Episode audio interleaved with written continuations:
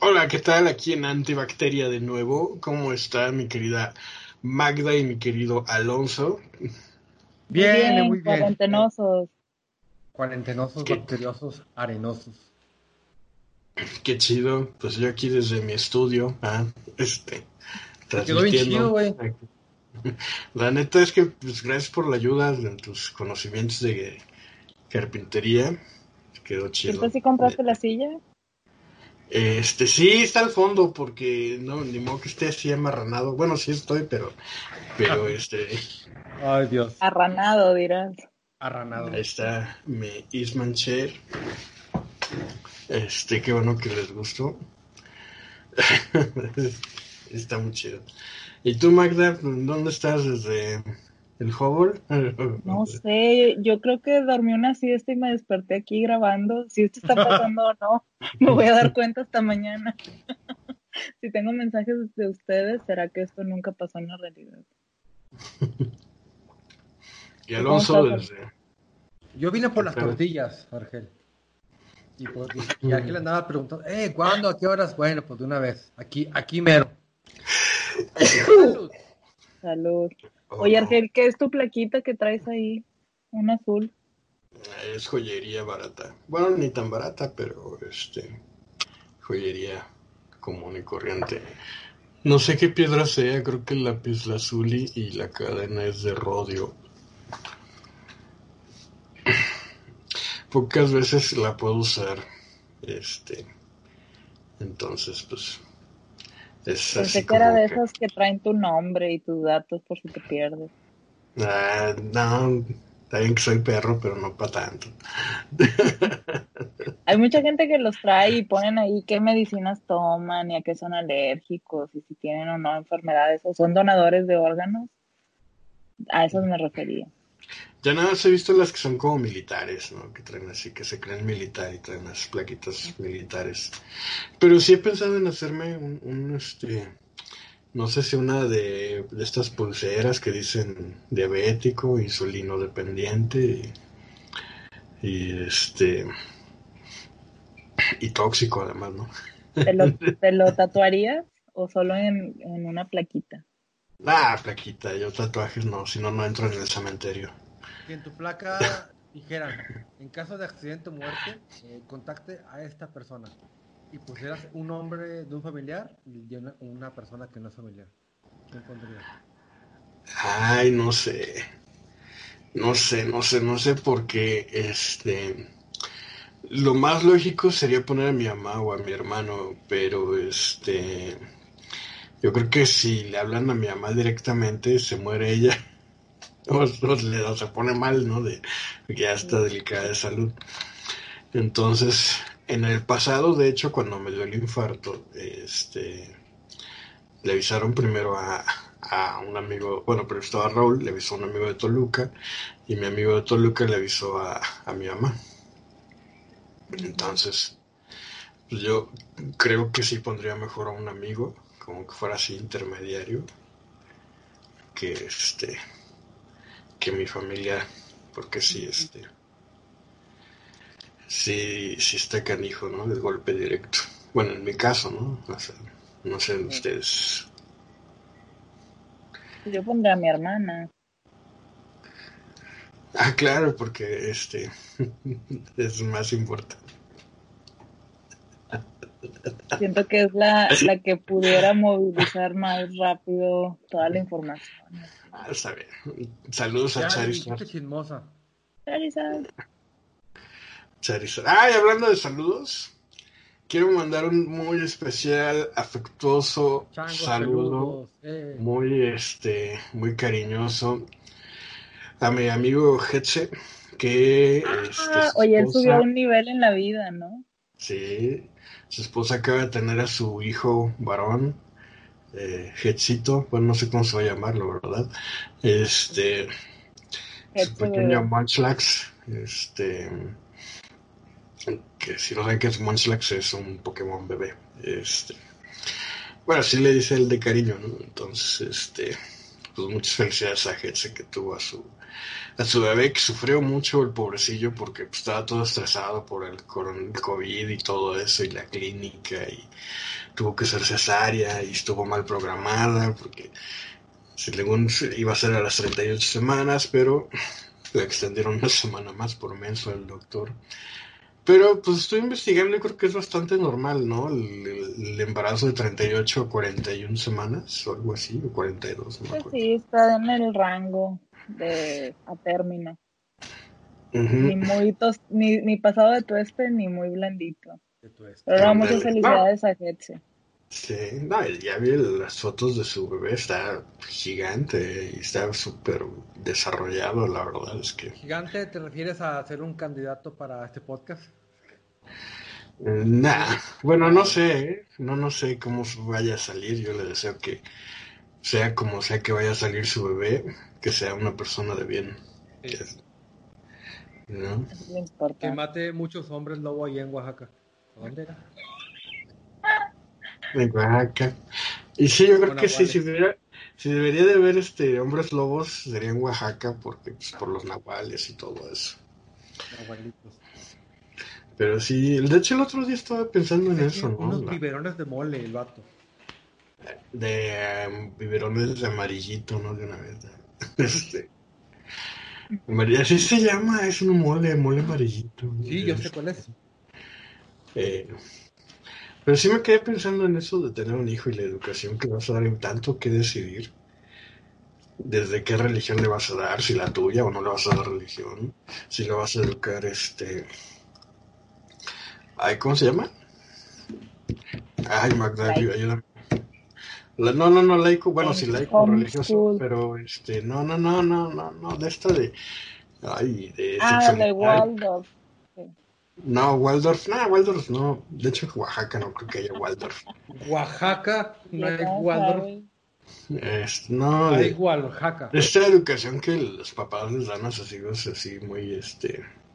Tradicionalista. No, de, de referente a la orientación sexual, no me acuerdo. Vocacional, ah, no. Heteronormativa. Lo contrario a eso. Exactamente lo contrario a esto. No me acuerdo ahorita, se me fue el nombre, pero que según... Ah, que nada más los eduquen en casa. No, tampoco. O sea, que no los... No les eh, inculquen la idea ah, sin género.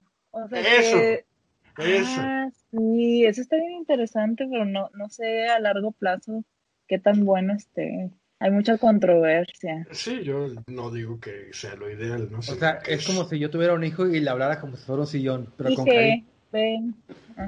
No, no me refiero a eso, pero por ejemplo, hay muchas, muchas cosillas, por ejemplo, cuando va el niño ya que está grande, eh, no sé, como a los 6, 8 años, y le empieza a decir, ¿qué, mijo? ¿Ya tiene novia? ¿Ya se consiguió novia? Desde allí o sea, porque no sabes si tu hijo va a ser gay o no va a ser gay. Entonces empieza, si va a ser, si resulta que fue gay y ya le estuviste hijo de que tuviera novia, pues ya le jorobaste la vida, ¿no?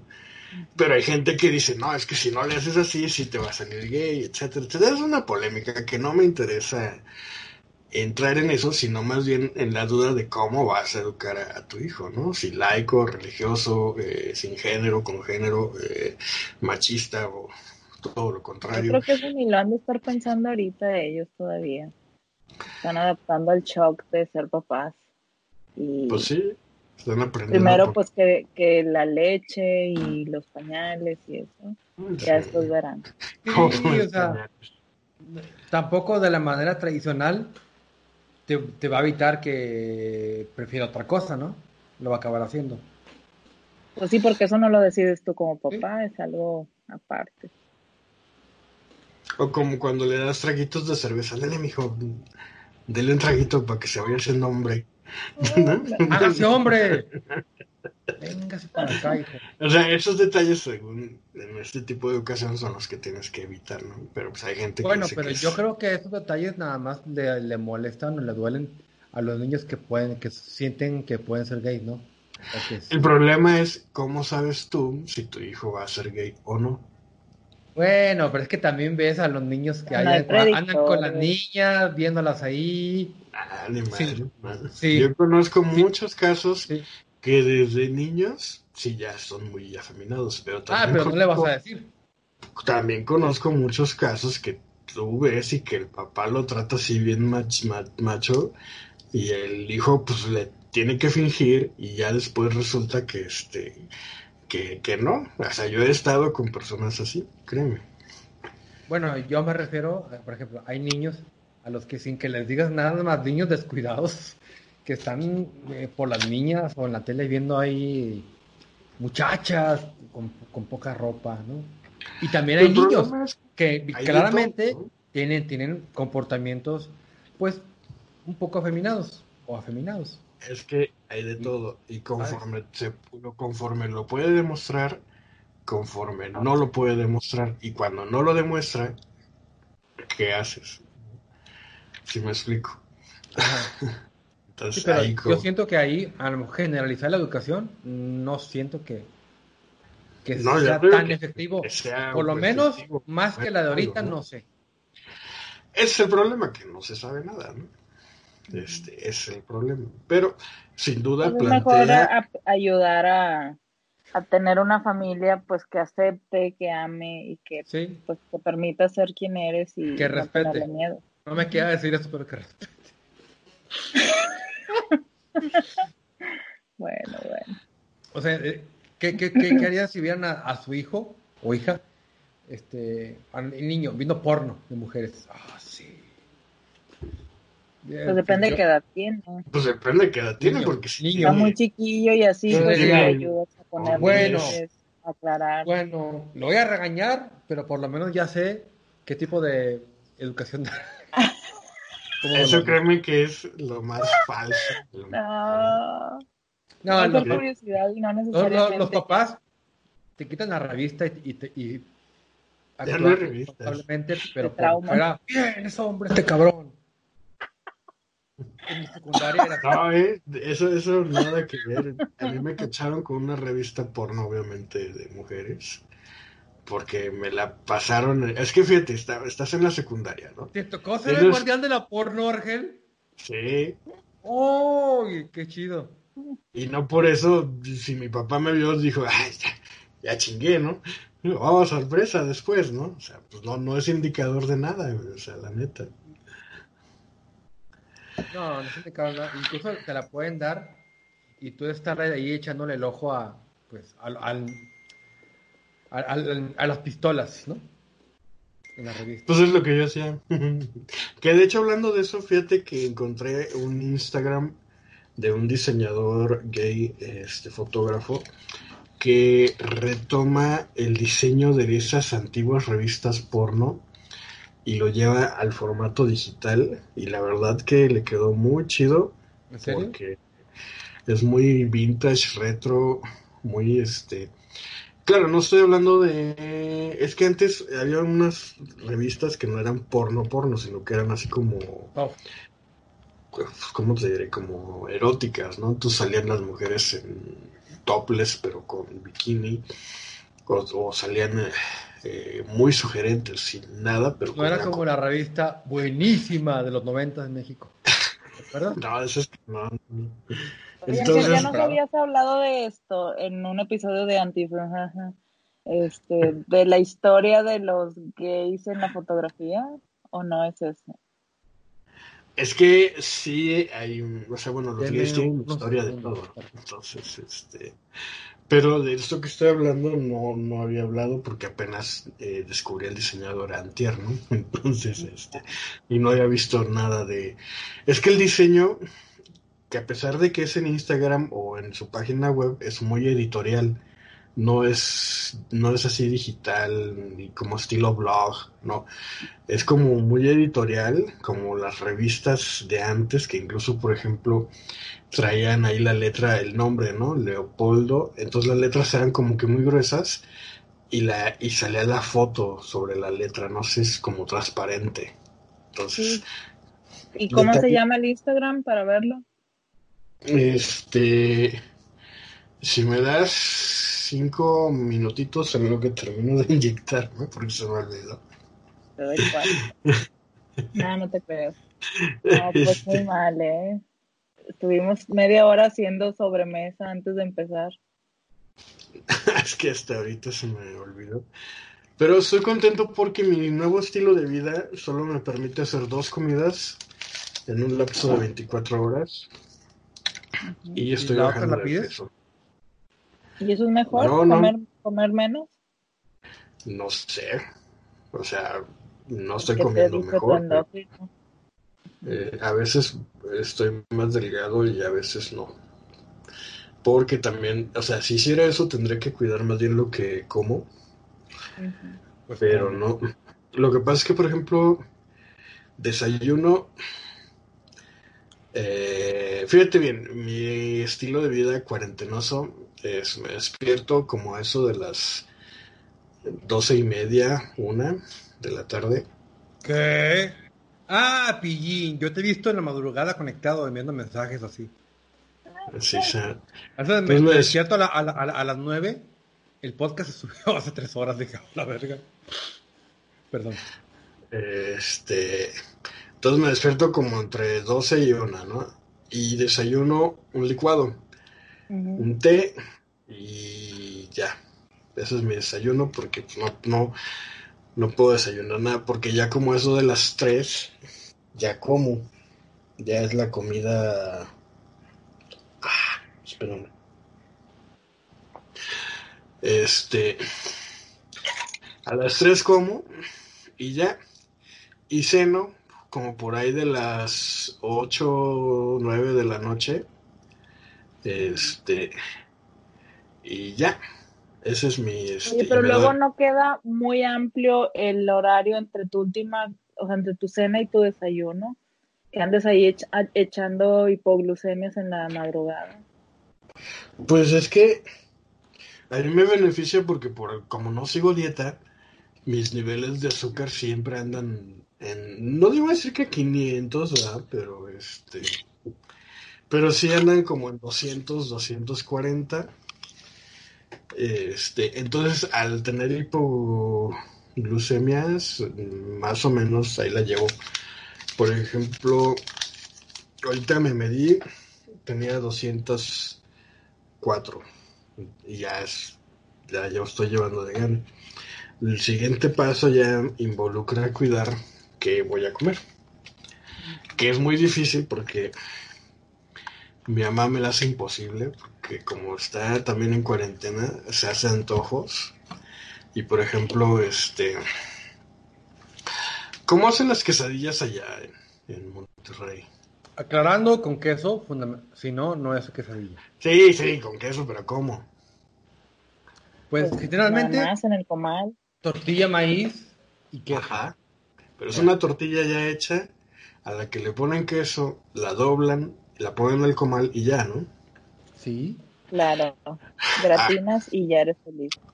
Pues mi mamá de la masa hace una tortilla cruda, le pone el queso, la dobla, la sella y la echa a fritar en aceite.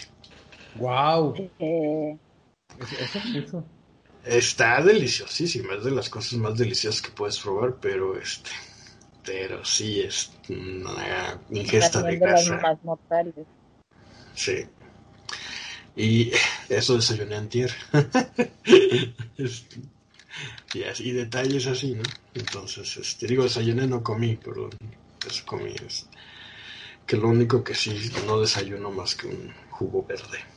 ¿Ustedes no han llegado a sentirse mal de estar acostados tanto tiempo en la cama viendo tele todo el día? Mm, define mal. Como que chingado, este... Mal No físicamente que te duele la espalda. Como con sentido de i- irresponsabilidad. O de que no, no estás haciendo algo im- importante. Remordimiento. También, sí, sí. No. porque eh, al principio me daba, pero ya después me di cuenta de una cosa. No estoy gastando. Entonces, este, Eso sí. eso me...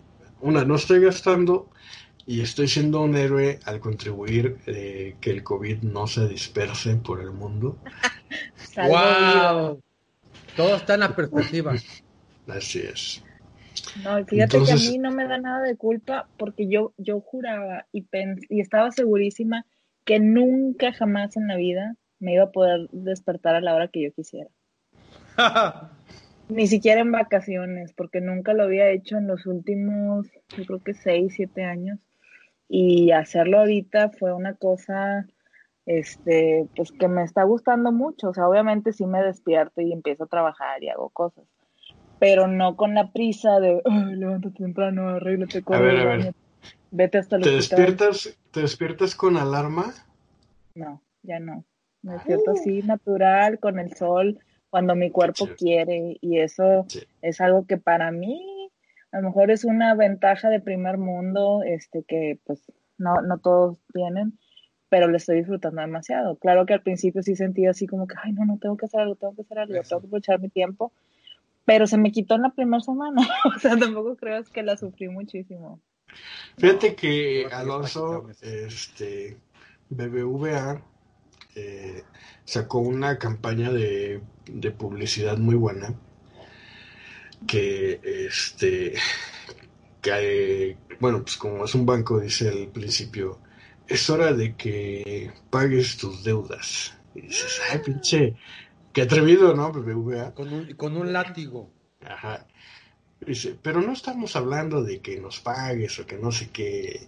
Estamos hablando de que pagues tus deudas contigo mismo. Aprovecha este tiempo para dormir lo que no habías podido dormir, para leer ese libro que traías pendiente, y etcétera. Entonces está muy chida la campaña, ¿eh? Este, pues quiero verlo.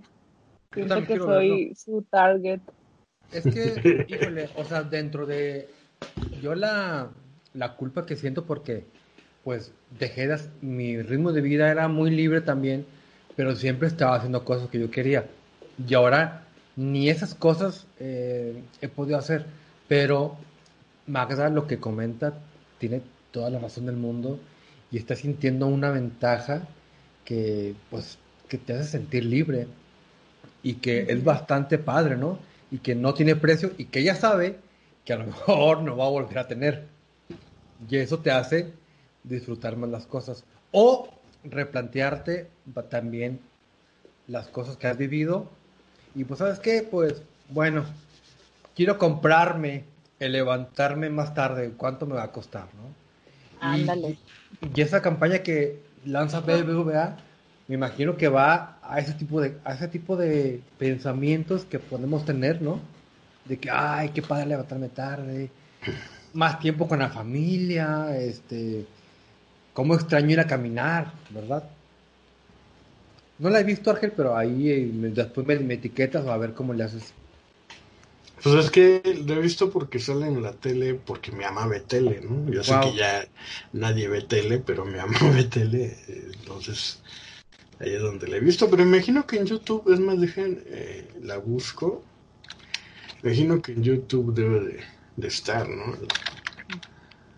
Este, pero sí está interesante lo que plantea este que pagues esa deuda que tienes contigo mismo desde hace tiempo, este, durmiendo lo que te quejabas que no podías dormir antes, o este, haciendo lo que no tenías tiempo para, para hacer, ¿no? Entonces qué curioso que ahora que sí tienes el tiempo, estés renegando. Yo, por ejemplo, lo que no he hecho en todo Creo que ese es el punto, ¿no? Renegar. Primero, renegar de tener que trabajar, luego renegar porque no tienes trabajo, renegar porque ahora hay mucho tiempo extra. O sea, ¿por pues qué no estar satisfechos y pues disfrutar lo que se pueda? O sea, no, está chida la cuarentena, pero pues, si de perdido estás en tu casa, disfrútenlo. Tiene cosas padres, eso sí. Yo, siento que la cuarentena llega a ser como cuando termina Halloween de niño y tienen muchos dulces y estás tan emocionado de, ¡ay, puros dulces! Y, te duermes comiendo dulces y el día siguiente comes dulces y sientes como que un, un empalagamiento, ¿verdad? Y como que ocupas, requieres un, golpe de, realidad. Eh, frénale, frénale, frénale. Ustedes, si tuvieran una deuda con ustedes mismos, ¿cuáles serían esas deudas? Las más, las que más hacen ruido. Por ejemplo, en toda la cuarentena, ahora sí que vamos a implementar el yo nunca nunca. Este, este, pero en cuarentena, bueno, no, no es nunca nunca, más bien en toda la cuarentena no he, no he leído y eso me, lejos de que me cause conflicto de que no he hecho nada productivo, me causa conflicto de que en toda la cuarentena no he podido eh, sentarme a leer un libro como tal. Y tampoco no he podido pintar mis miniaturas. ¿Se acuerdan de las miniaturas que pintaba antes? De pintarme las uñas. Dije, ¡no! Este, no, de hecho, este, entonces, eh, son las dos cosas que no he hecho en la cuarentena que, que quiero hacer, pero que por alguna razón no he podido. ¿Y ustedes qué es lo que han querido hacer o que se supone que deberían de hacer si tuvieran tiempo libre y que no han hecho en la cuarentena? Yo creo que para mí la deuda más fuerte es disfrutar mi casa. Tengo, este, pues acabo de cumplir un año más o menos que me vine a vivir a una casa más grande. No sé si se acuerdan que antes yo vivía muy cerquilla del campus del área médica. Era un depa muy chiquito y ahorita vivo en una casa de dos pisos.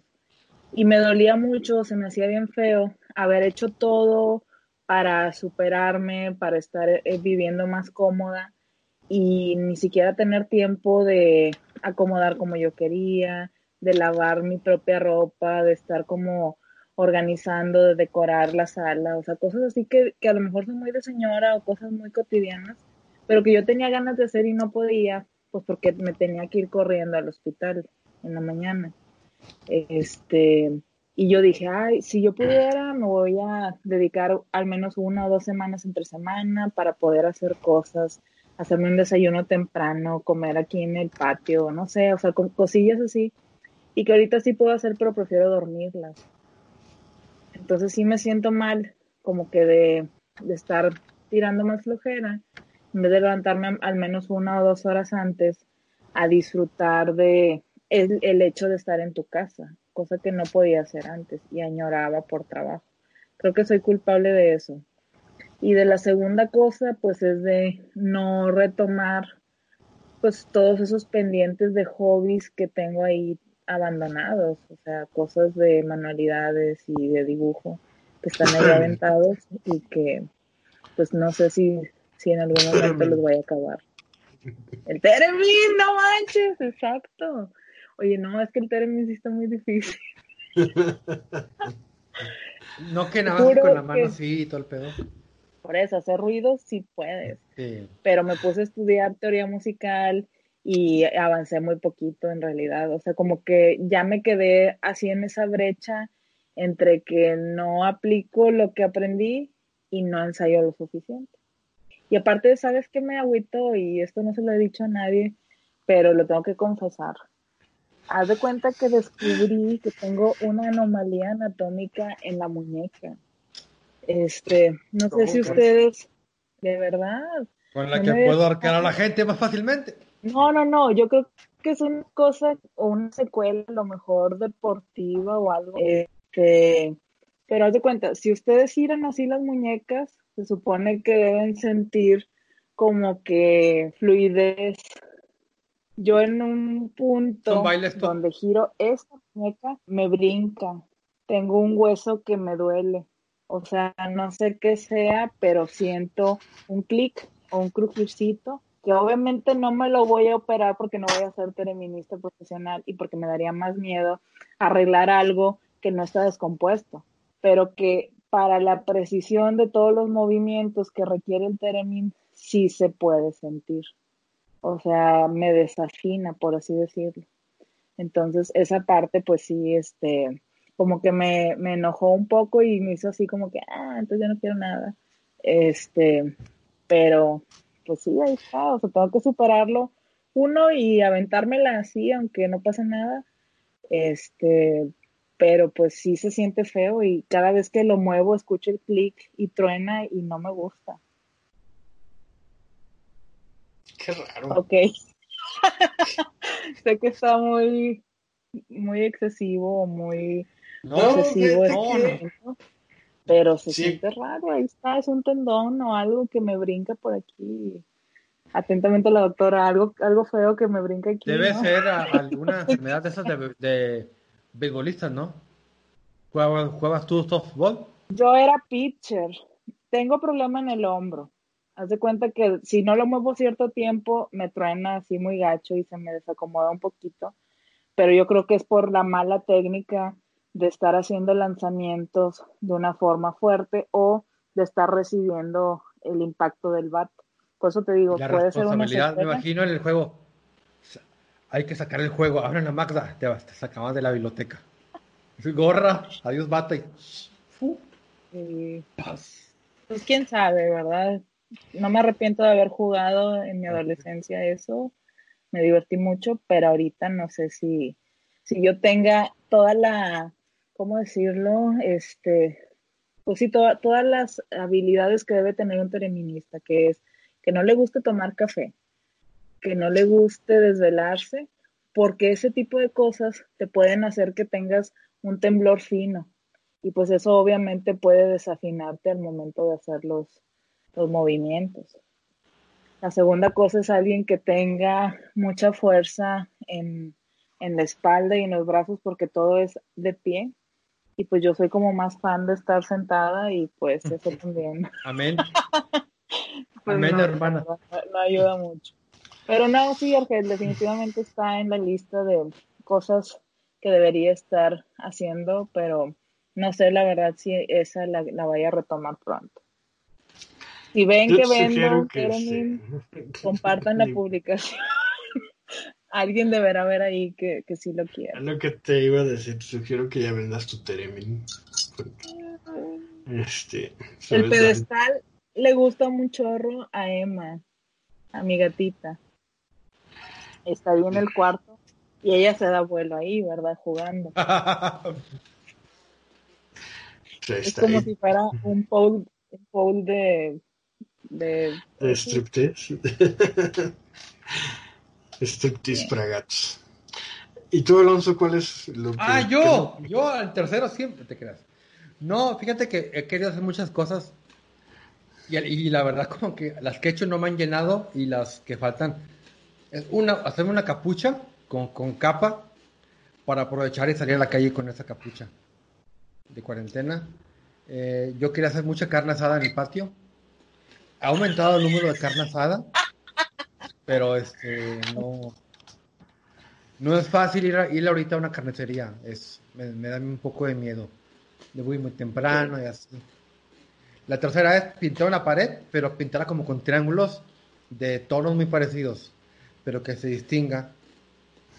Jugar mucho, leer mucho. He, leído, he jugado otra- ot- ot- otras cosas, pero yo creo que lo que más complicado es hacer mejoras y reparaciones en la casa. Porque pensar en, pensar en ir a una ferretería grande o especializada, no, no, no, no, no, ¿No?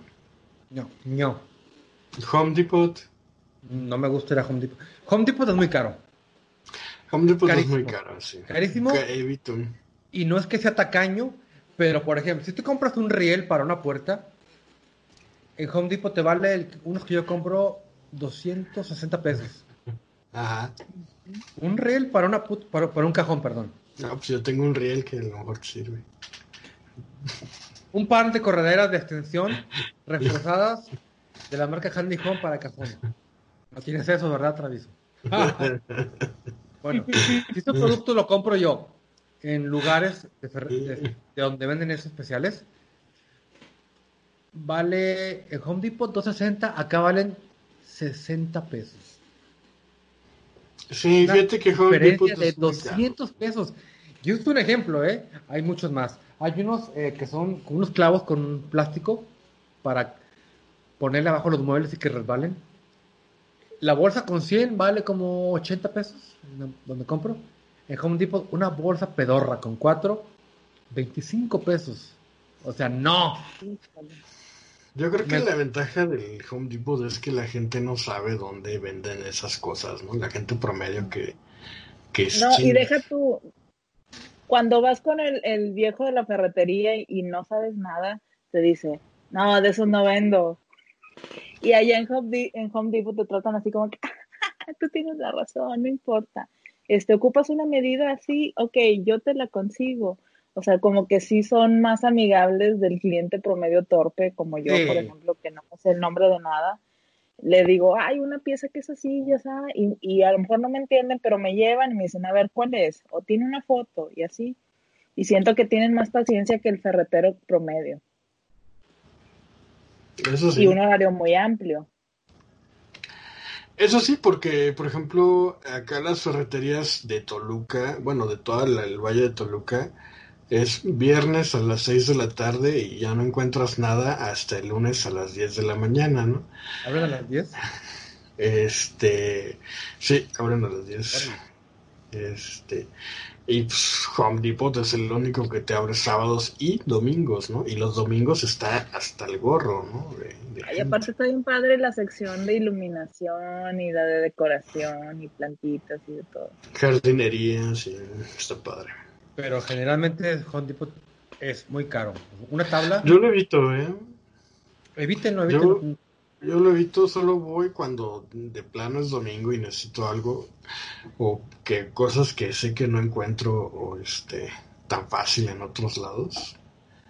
Es cuando voy ahí a, a Home Depot. Por ejemplo, semillas no encuentro fácil en ningún lado, ¿no? No. Hay en Chedraui y, en Walmart tienen su sección de jardinería y venden semillas, pero luego no tienen la variedad que yo ocupo, ¿no? Este, y detalles así. Una semilla, ¿cuánto puede durar ahí en la bolsita sin morirse? Como tres años. Depende mucho de la variedad. Años. ¿Qué? Sí. Obviamente, entre más nueva, más probabilidades hay de que germine, ¿no? Entre más vieja es puede tardar fertilice. o, o no germinar. Y siempre tienes que poner este como tres semillitas por maceta o por hoyo para que este de al menos una germine, ¿no? Y si te germinan las tres, tienes que ser asesino de plantas, quedarte con la que se desarrolle más y las otras dos cuello. No las puedes trasplantar. Pues es que es selección natural, o sea, sí las puedes trasplantar, pero si ya desde un inicio muestra signos de debilidad la planta, solo vas a tener un estorbo ahí. Oye, Argel, ¿es verdad que si tú tienes una plantita en tu casa y luego la mueves de lugar, de repente como que no les gusta y se empiezan a marchitar y las tienes que llevar a otro lado? Sí es verdad, pero no por las razones que has de estar pensando, sino porque a lo mejor eh, estaba muy bien ahí porque le daba la luz, tenía cierto grado de humedad, y si se te ocurre moverla a otro lado, a lo mejor ya no le da la misma luz, ya no hay el mismo grado de humedad, la temperatura ya no es igual. Es Ah, frío. entonces le puedo seguir cantando y no pasa nada. No, de hecho, yo me acuerdo que vi un documental donde había experimentos donde les cantaban a las plantas eh, y crecían más, eh, eh, sobre todo a la hora de que daban fruta. Sin Si importar can- si cantabas feo o bonito.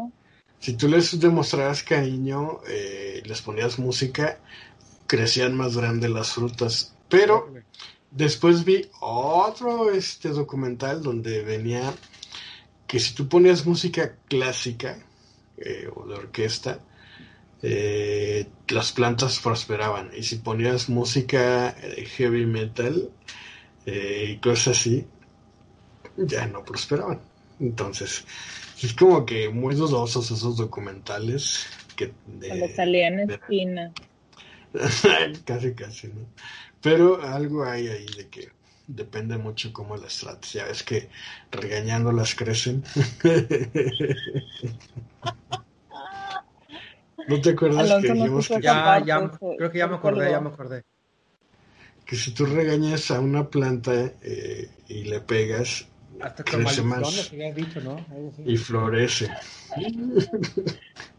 Pero pues es porque la planta la interpreta como adversidad ¿no? y se apresura a hacer lo que tiene que hacer. ¿no? Pues,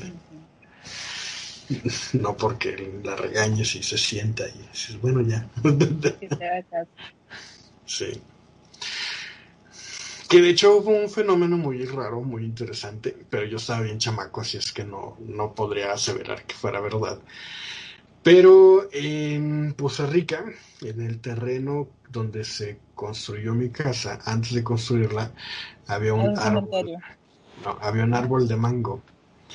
Y los árboles de mango, para quienes no los conozcan o no sepan, son muy gruesos de tronco, eh, muy frondosos, eh, generan mucha basura, muchas plaguillas y las raíces tienden a levantar siempre las, o a agrietar las, las casas, ¿no? ¿Eso explicaría por qué no se ven en muchas casas? Así es. Necesitas un, un terreno muy grande para tener un árbol de, de mango. Este, o podarlo muy frecuentemente. Y tampoco es muy, este, así que digas, uy, qué chido, porque cuando crecen los Muy mangos, higiénico, ¿no? Cuando pues es que mira, cuando crecen los mangos y maduran, porque los mangos no están abajo, sino están hasta arriba en la copa, y caen, ¡plas! tienes tu patio embarrado de mango y eso atrae moscas y atrae este, exacto. Entonces, pues no es, no es muy común. No le puedes poner una red mucho- abajo para que caigan ahí o algo así. Pues imagínate que tú estás en tu casa atendiendo a un paciente y de repente digas, ching, le tengo que ir a poner una red al mango. Pues da flojera, ¿no? Como todo Es en la que, vida. a- aparte, imagínate toda la fauna que tendrías en el, en el árbol. O sea, todos los pájaros antojados llegarían a tu, a tu, Mira, hay a tu árbol. pájaros, depende mucho de la región. ¿Han visto un meme de un gato que se está comiendo una papaya en el árbol? Me da mucha No. risa. Que, haz de cuenta, es, una, es un close-up de una papaya roñida así por abajo. Y luego que dice, ay, Michi, qué bueno que ya encontraste el animal que se está comiendo mis papayas. Y está el gato así, comiéndose. Y voltea así como que, ah, todo embarrado. Es que papaya. es muy raro que es muy raro que un gato coma este papaya, sí, que coma frutas. Que sí se da el caso, yo tenía una gata que le pusieron márgara, este, y comía verduras, comía chayote y así. Entonces, de que lo hay, lo hay. Este, pero sí, allá en Poza Rica, en ese árbol de mango que duró muchos años antes de que se construyera mi casa, había murciélagos, había pájaros, había hormigas, había gusanitos, había una variedad de insectos que, o sea, era todo un ecosistema el árbol. Y el día que se determinó que ese árbol se iba a cortar para poder construir, ese, ese año generó mm, la- una cantidad excesiva de mangos, o sea, como previendo que lo iban a tirar y les voy a dar un chingo de semillas para... Sí, Pues Sí. no me corten, soy bueno, ahí, ahí les van. Entonces, pero pues No eso, se tío, crean, ¿qué no se pasó? crean, está haciendo mi trabajo. Eso pasó cuando era niño, entonces no, no sabría decir si fue una coincidencia de la temporada o, o fue algo más esotérico, ¿no? ¿Quién sabe? A lo mejor dijo, van a morir ahogados por moscas. Tomen. Y aparte estás tú así como que la, y no, de repente se ¡puf! que ya cayó un mango, ¿no? Y como si cae en el techo de tu casa, pues oye, este, más. ¿no? Oye, yo he escuchado cae que el mango. árbol que también hace así mucha basura. ¿Cómo que? ¿Qué No suena como cuando cae caca al, al, al expresor. Suena mucho, muy duro. Seco. Aplasta. Sí. Sí, eh, sí, y luego No, si les iba a tienes... decir que el árbol que también hace mucho mugrero es el de la mora. El de la. ¿Nunca han visto un árbol de mora? Sí, Pues es que yo pensé que eran así como popós. Ah, y jala muchos insectos también. Sí, son, o sea, de repente se caen y hace un, mugrero en el piso, mancha de morado todo y si la pisas en tu tenis se queda para siempre la mancha. La neta. Como acá eso no se da, no sabría decirte. Yo pensé que las moras eran de arbusto, no de árbol. No, es un árbol. Yo lo que sí tengo muchas ganas es de tener un árbol de laurel. Estaría chidísimo tener un árbol de laurel. Hay árbol de laurel, que no es una planta. No, yo creía, Yo quería una planta de laurel para tener ahí para cuando cocines, pues agarras, pero resulta que, oh sorpresa, no es una planta, es un árbol. ¿Qué, qué no crece en el cuerpo de las palomas? No, En la frente de los campeones. En un piquito. Sí, en nada más donde las he visto. Es que eso, Alonso, no es laurel, es olivo. Es- son ram- se parece mucho, pero no es lo mismo. Ah, es olivo. Es como el cilantro Ah, y el. ya me acordé. el laurel. sí, El laurel es el que lleva la paloma de la paz, ¿no? que es un olivo. Sí. no sé, no me, ya me hiciste dudar si era laurel o olivo la paloma de la paz, pero el de las olimpiadas es olivo. Este, pero el de la paloma de la de es- divina esta, ya me hiciste dudar si era laurel u olivo. Pero pues más o menos, digo que son muy parecidos. De hecho, el olivo también es un árbol. Lo bueno ¿Ustedes del olivo es que no me Que decepciona. venía en las botellas. como- Les digo que el olivo no me decepciona y, y la mayor parte de sus, de sus hojas y sus frutos sí le hacen justicia al color verde olivo. Obvio. Pero ¿sabían ustedes que una aceituna o una oliva no se puede comer directamente del árbol? ¿Por qué? Es tóxica. No sé quién descubrió o cómo estuvo hace miles y miles de años que las olivas las tenías que poner en salmuera para que se les quitara lo tóxico y se pudieran así hacer así como se hacen y poderse comer. Yo creo que no lo descubrió el que las probó, sino alguien No sé. más que observó todo. quién sabe, no, no sé. Pero sí, yo dije, pues hay que saber una, una aceituna fresca, ¿no? Hay que saber, no, no se pueden comer, o sea, por eso no las venden. o sea, sí, no las venden así, siempre las vas a ver en bote de ¿Ustedes salmuera. comen eso, aceitunas? A mí sí me Sí, gustan. saben ricas. Antes las odiaba, pero ahora sí soy fan. Pues vienen en las pizzas y luego los trocitos verdes. De hecho, ahí tengo una lata de aceitunas rellenas de salmón. Que dije, esto voy a comer como mi último enlatado si es que llega el fin del mundo. Rellena de salmón, órale. Pues en teoría, si la técnica del, del envasado fue bien realizada, una lata te debe durar como 20 años, una cosa así. 20. La caducidad que yo le vi no era a 20 años. No le ponen una caducidad eh, real a las cosas. De- les ponen una... Y de hecho es una... Fíjate que eso da para un episodio entero, eh, la obsolescencia programada, que les llaman. De la que- comida. La caducidad de la comida es que hay muchas, este, mucha confusión y nadie le quiere poner la fecha que es porque es para que indu- inducir al consumismo y, este, pero fíjate, hay consumo preferente, consúmase antes de eh, fecha de caducidad y fecha de frescura. Entonces, este, y si es que ahorita no estoy olvidando alguna otra. El consumo preferente, o sea, tienes que consumirlo en ese periodo, pero después todavía se puede consumir, pero ya no te dicen hasta cuándo. Consúmase antes de, igual es lo mismo. El, este, fecha de frescura es exactamente lo mismo y la única que sí tal cual es fecha de caducidad. Pero, por ejemplo, hay cosas que caducan a muchísimos años, ¿no?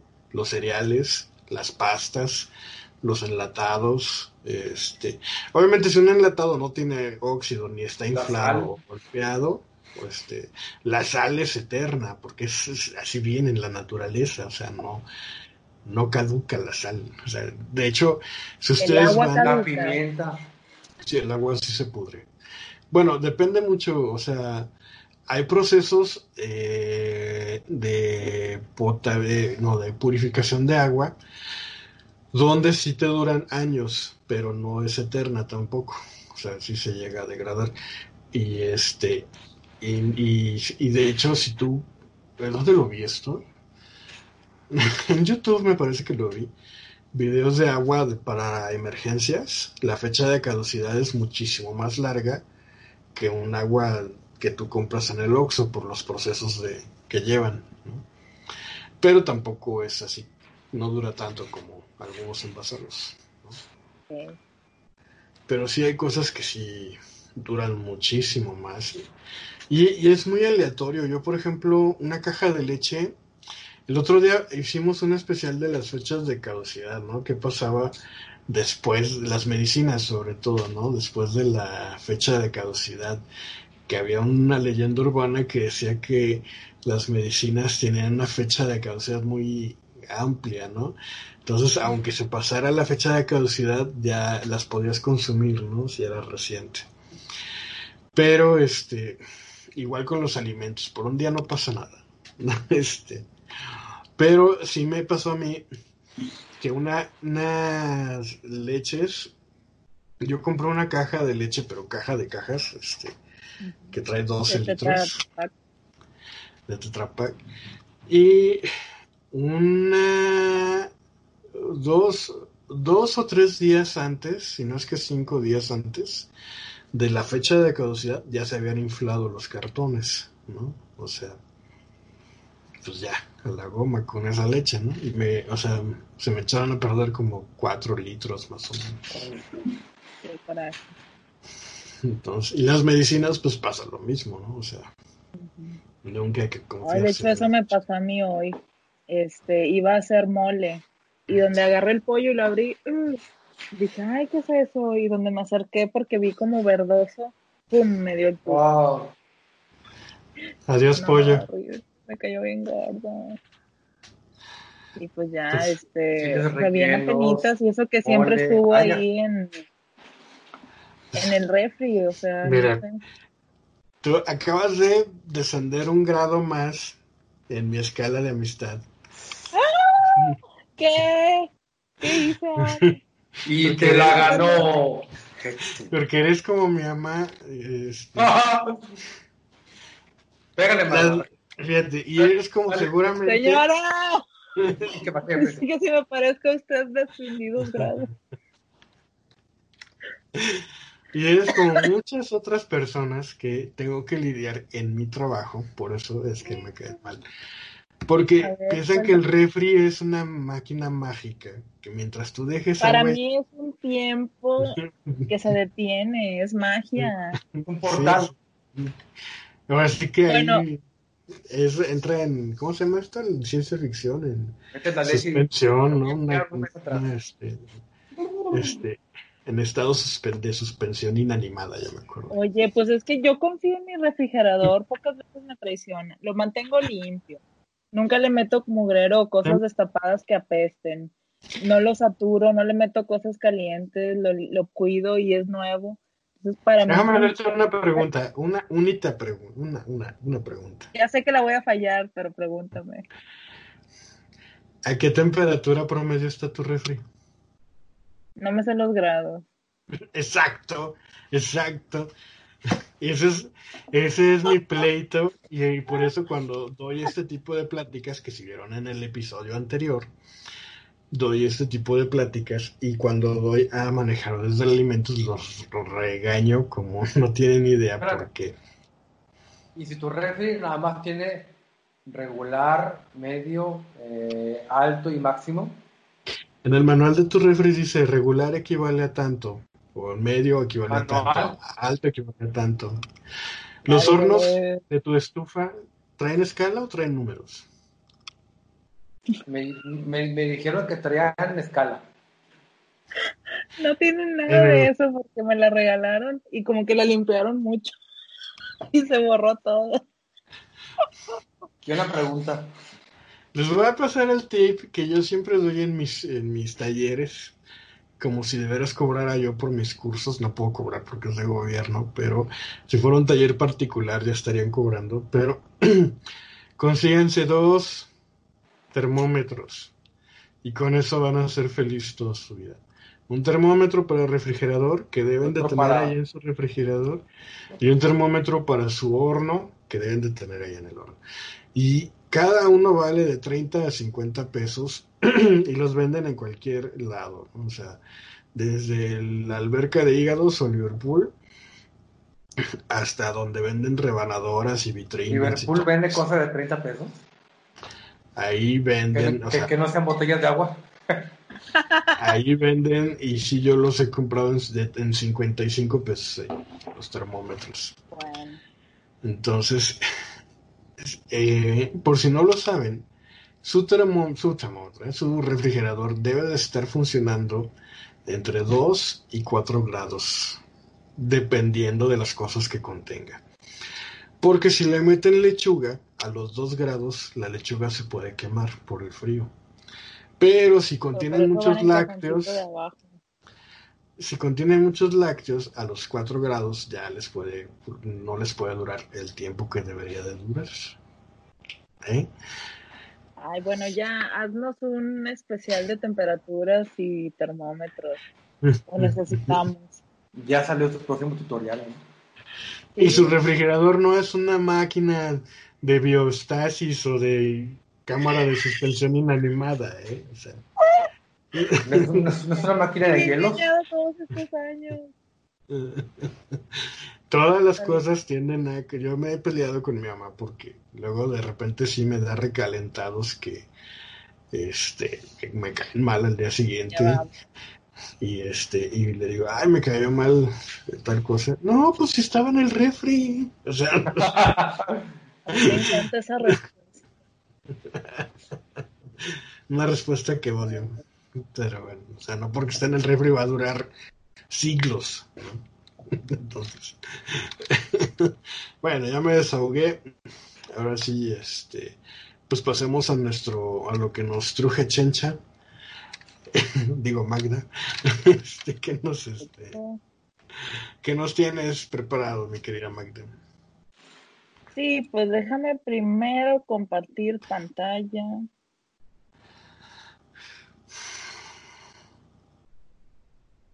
¿Ya se está viendo? No. no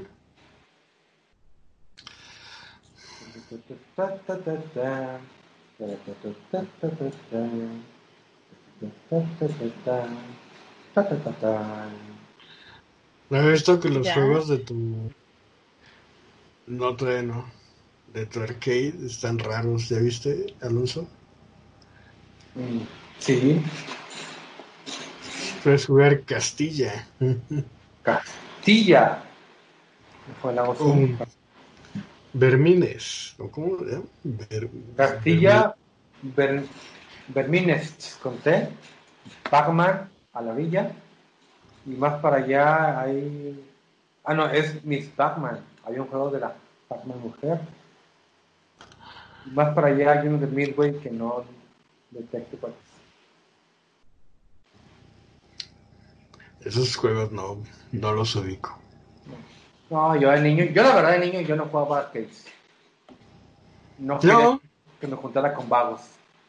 yo sí llegué a jugar pero solamente dos juegos en arcade llegué a ir a las maquinitas ¿Cuáles? el Solar Fox y el Centipede Ah, ok. Santito. ahí está ya Magda ¿Listo? Uh, sí pues bueno, hoy les traigo un tutorial que se llama Ganando como siempre. Que es este un, eh, unos tips que yo les voy a dar y les voy a compartir hoy un súper secretazo para quedar bien horneando. Como ustedes saben, hace poquito pues pasó lo del 10 de mayo y al menos aquí en Nuevo León fue la crisis porque cerraron las pastelerías y obviamente la gente se, se abalanzó como avalancha este, sobre las pastelerías, abarrotaron así horrible todos, porque pues todo el mundo ¿Qué crees? eso. ¿Qué crees? ¿Qué? ¿Qué crees? Que yo ¿Qué? previendo esa situación fui y compré unos cuatro días antes un este un cheesecake del que tanto tenía antojo Ajá. para, para mi mamá. Le pregunté si quería cheesecake. Me dijo sí. Este y, y sí nos duró y sí lo, lo comimos. Pero para mi decepción es que acá en Toluca no cerraron las pastelerías. Yo también cerraron. madrugué. Yo madrugué para ir por uno, pero ahora quiero ver cómo Magda nos enseña a hornear. A ver, a ver, adelante. Este. Oye, Alonso, ¿tú fuiste entonces de los que se, se amontonaron ahí? No, fui temprano cuando abrieron. Ok. No había Bueno. nadie. Entonces, como ustedes saben, pues hay fechas muy especiales y muy seguramente va a haber muchas que se van a amontonar con la cuarentena. Yo les voy a evitar el tumulto, la crisis, el miedo y la posibilidad de contagio horneando un pastel, pero así miren, de lujo. El objetivo pues va a ser hacer feliz a través de la panza a alguien en un día muy especial durante la cuarentena. Puede ser su mamá, su papá, alguien que cumpla años, eso es indistinto. Sin embargo, Puede ser este, mamá y papá a la vez, ¿no? Sí, si son madre y padre en una. Usaste la este, palabra de lujo, cuidado. Hay una ahí. Sí, porque mira, tú puedes hornear un pastel, pero hacer un pastel que dices, híjole, está más bueno que el de la pastelería, pocas veces. Este, pero yo les voy a compartir unos tips. Los obstáculos, pues obviamente el coronavirus, eh, las tiendas, el peligro, las filas y el salir en una foto como alguien que no, no se supo esperar ni administrar. Claro, lo peor. Salir en redes sociales, ¿no? Luego, ¿sabes no, qué? no, Creo que tus, tus fotos son benévolas porque siempre po- ponen fotos de gente como yo, pero morena, más morena que yo, ¿no? Un- o un yo pelón igual, bien prieto. Y nos- Claro, y- pero bueno. nos- nos pintan muy mal. En ningún momento se atrevan a salir corriendo por un pastel porque hay muchas alternativas.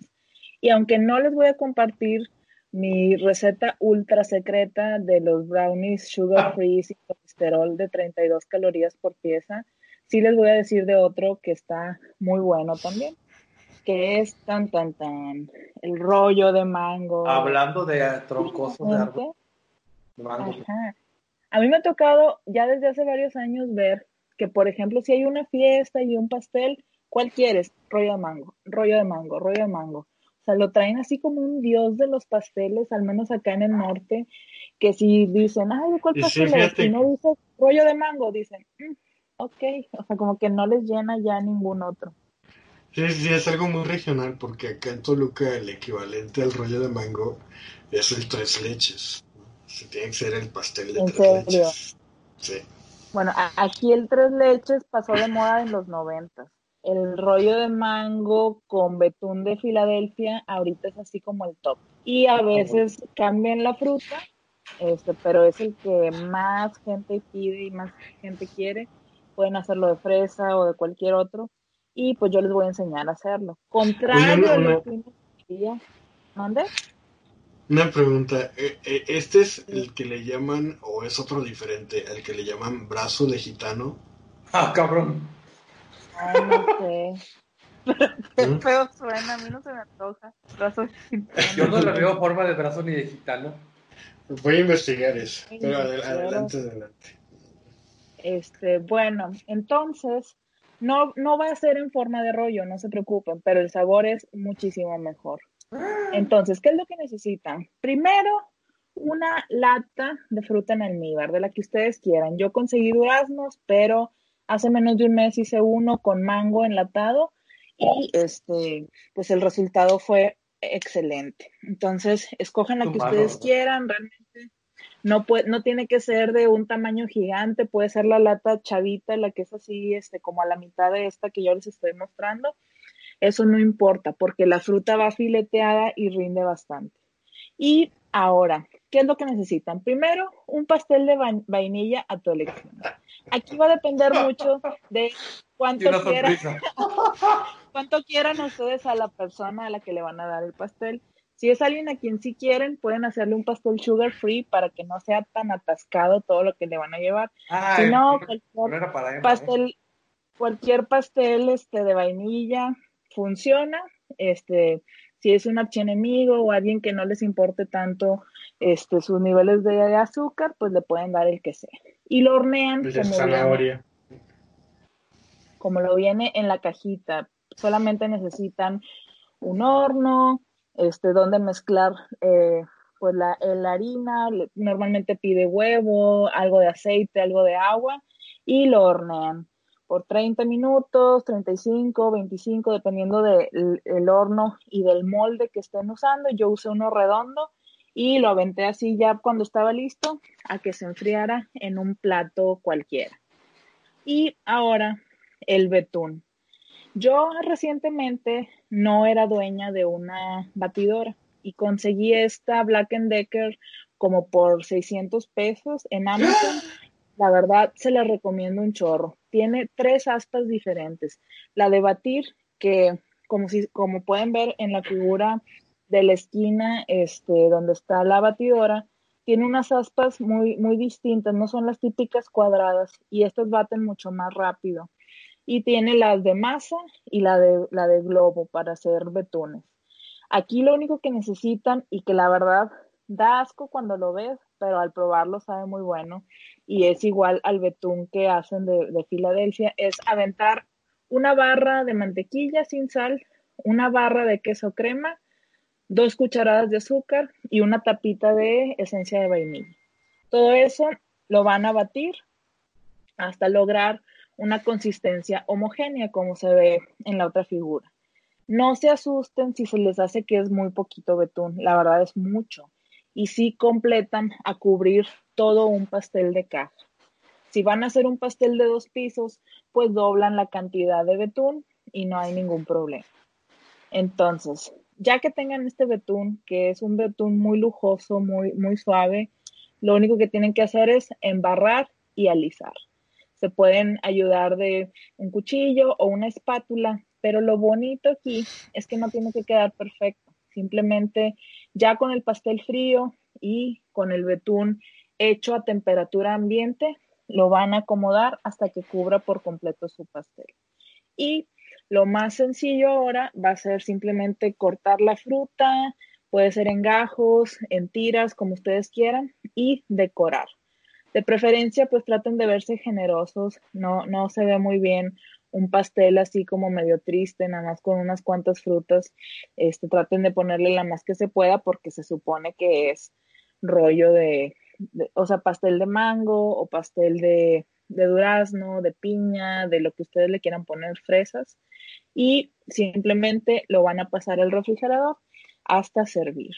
¿Qué, ¿Cuál es la diferencia y qué es lo que yo les estoy proponiendo con este hack?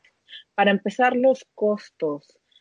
Solamente van a gastar 35 pesos en el queso, 12 pesos en la barra de mantequilla, 40 pesos o menos en la caja de pastel. Fruta enlatada también, unos 40 pesos, 30, dependiendo de si es mango, durazno o otro. Y pues cosas que a lo mejor ya tienen en su casa, como dos huevos, un tercio de ah. taza de aceite, dos cucharadas de azúcar, una tapita de esencia de vainilla, la horneada, ya sea o gas, pero con la ventaja de tenerlo sin coronavirus y eso no tiene precio. Yo me, me puse a buscar en las páginas este, de las pastelerías de aquí de Monterrey y la verdad es que un pastel más chiquito que el que yo les mostré cuesta casi 280 pesos, 300 y entre más grande, o sea, para más personas, puede llegar casi a los 500 pesos. Y la verdad, no lo vale. Si ustedes hacen ese pastel, créanme que van a quedar muy bien. A la gente le va a gustar mucho este pequeño detalle. Nadie va a saber que le salió muy barato. Y si lo ponen en una charola de un pastel reciclado o en un cartón forrado de aluminio, ya tienen una presentación muy buena que puede hacer feliz a cualquiera que esté festejando. Fin.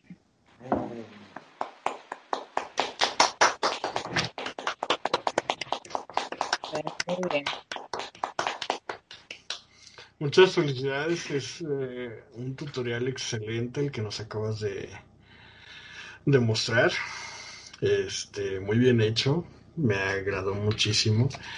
Eh, quizás ahí este recomendar el uso de un termómetro para horno a la hora de que en el pastel. Y sí, claro, cada casa trae sus instrucciones, ¿verdad? Está bien tener la temperatura del calentado previo al horno, porque eso es lo, lo, lo que hace la diferencia entre un pastel que se esponje y uno que quede ahí todo hecho torta o que se chorree o así. No, sí, ya después de compartir la pantalla, ¿verdad? Sí, ya. Este, no, sí, yo les se lo sugiero mucho porque un horno a pesar de que ahí diga eh, la temperatura en la perilla, no es real, no es real. Y luego, por eso muchas veces no nos quedan las recetas porque este eh, esa escala que trae ya de fábrica es este es aproximada. Entonces siempre sí tienen que tener un horno que digo un, horno, un termómetro que les indique en tiempo real la temperatura que tienen. Ese es un tip muy bueno. Este, no, qué chido, eh. Este, está muy, está muy chido, muy barato además y sin azúcar. Fíjate que yo no he, he querido. Ah, y aparte se me olvidó decir, Argel, qué bueno que haces esa aclaración. si haces aparte, como yo lo hice, con Filadelfia bajo en grasas y este, obviamente mantequilla sin sal este, y azúcar de esas que son bajas en calorías, pues al final tienes un pastel menos gordo. A lo mejor no le puedes quitar la gordura de las frutas en almíbar. Eso pues sí, o sea, va, va ahí un poquillo de pecado, pero creo que comparado a todo el mugrero que te van a poner en un pastel de industrial, ¿verdad? O sea, o de tienda, pues realmente te estás comiendo un pan muy fresco, muy suavecito, muy nuevo y con un betún tan ligero que no crees que lo hiciste tú. Obviamente ya que lo piensas y lo, lo haces consciente y dices, ay, qué asco, estoy agarrando así mantequilla y queso Filadelfia, pues como que no. como que con la batida agarra aire, bueno, yo sí. O sea, como que comes ese pastel y dices, ah, pues está muy rico, ¿no? No es como el betún ese de huevo de siempre, ese sabor a limón. Es un betún más, más, si no es el merengue de es como un poquito más elegante, pero ya que lo haces tú en tu casa y le, le metes suficiente aire con la, con la batidora, con el, globo, duplica su tamaño, alcanzas muy bien a cubrir tu pastel e incluso lo pudieras rellenar. Si le picas fruta y lo mezclas como para que tenga dos pisos y que en medio esté la fruta con el betuncillo. Qué chido, fíjate que yo no he incursionado mucho en los pasteles de caja porque me llevé una gran decepción. Este. Yo compré, ves que yo soy muy obsesivo compulsivo, por así decirlo. Este, o obsesivo ligeramente compulsivo. Este. Y ves que esas marcas, ya sea Pillsbury, Tonkan Heinz, Betty Crocker, eh, Tres Estrellas, te venden todo. La caja de la harina para el pastel, eh, la lata del betún, la lata con chispitas y hasta las velas, si quieres, ¿no? Entonces dije, bueno, voy a hacer un pastel que necesito, pues la caja y la lata del betún, ¿no? Ya llegué a la casa, lo hice, todo genial con el pan, sin ningún problema, pero el betún me arrepentí de ponérselo porque era la cosa asquerosamente dulce. O sea, era de un dulce. A mí me gusta el dulce. Y para que yo diga que estaba demasiado dulce, que le hacías así ah, con el dedo y te empalagaba para toda la vida, era horrible, ¿no? Entonces, ese pastel duró lo que nunca en esta casa duró como una semana porque a nadie le, le gustó por, por lo excesivamente dulce que estaba. Y desde entonces ya casi no, este, no compro pastel para hacer, porque sí me gusta y es una, la verdad es que es una actividad muy buena que pueden hacer eh, para matar tiempo en esta cuarentena y distraerse de sus, eh, de sus cotidianidades. yo, se la, yo se la recomendaría a Alonso para que no sienta que es improductivo, que se pusiera a hacer un pastel. Este, ¿Pasteles de este, sí, entonces está muy chido, voy a, comprar una caja de pastel y voy a hacer el betún yo, este, que seguramente quedará mucho mejor que cualquiera de lata. Y yo que la verdad queda muy chido. Y si hay alternativa, obviamente se incrementa el costo, porque por ejemplo, en costo, en Costco venden duraznos, pero no son en almíbar, son en jugo. Entonces no son tan dulces como los de almíbar. Eh, Buena idea. Entonces es ya más una fruta menos dulce, ¿no? Y si compras todo sugar free o bajo en grasas, pues ya tienes ahí. eh, Si no algo quieren almíbar, guarden el almíbar, enfríenlo y yo me lo tomo. Yo, yo hacía eso. No. hace- Pero fíjate que a mí, ¿sabes cuál es mi gusto culposo que sí me, me provoca mucho placer comer? El, el almíbar de los duraznos, de este, y le echas un chorro de leche de bote, de clavel, así tal cual, sabe, del- a mí me fascina, ¿eh? ¿Leche de cuál? De clavel, Clavel. clavel carnation. La clavel la puedes, te la puedes echar así directa. Según yo se tiene que hervir, ¿no? ¿O no? Claro que no. ¿Te ves? Pues es la lata, una lata de leche clavel, Carnation clavel, este, le echas ahí a la, a tu taza de, de este, de, de almíbar de durazno y, y queda. Muchos le ponen crema, pero la crema se me hace muy pesada para eso. Entonces, con la leche clavel a mí me queda, me gusta mucho, es un gusto muy personal que me envenena literalmente. A lo mejor primero la mezcla de leche con poquita crema y luego ponerlo en mucho almíbar. A lo mejor sí. Sí, mezclar un poquito de leche con, bueno, leche con poquita crema.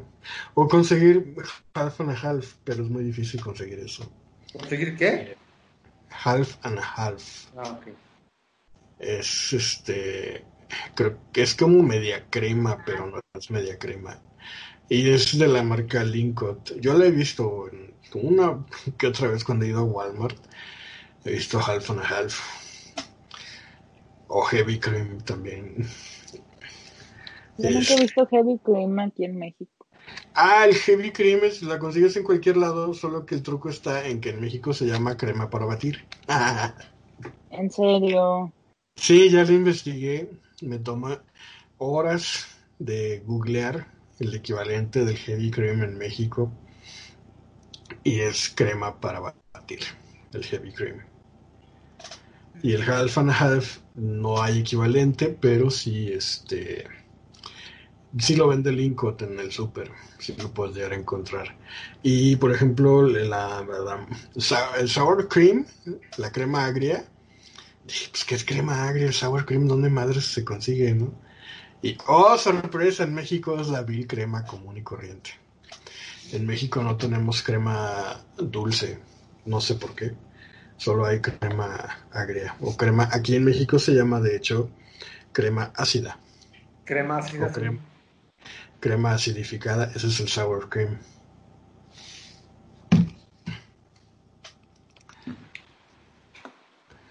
Y este.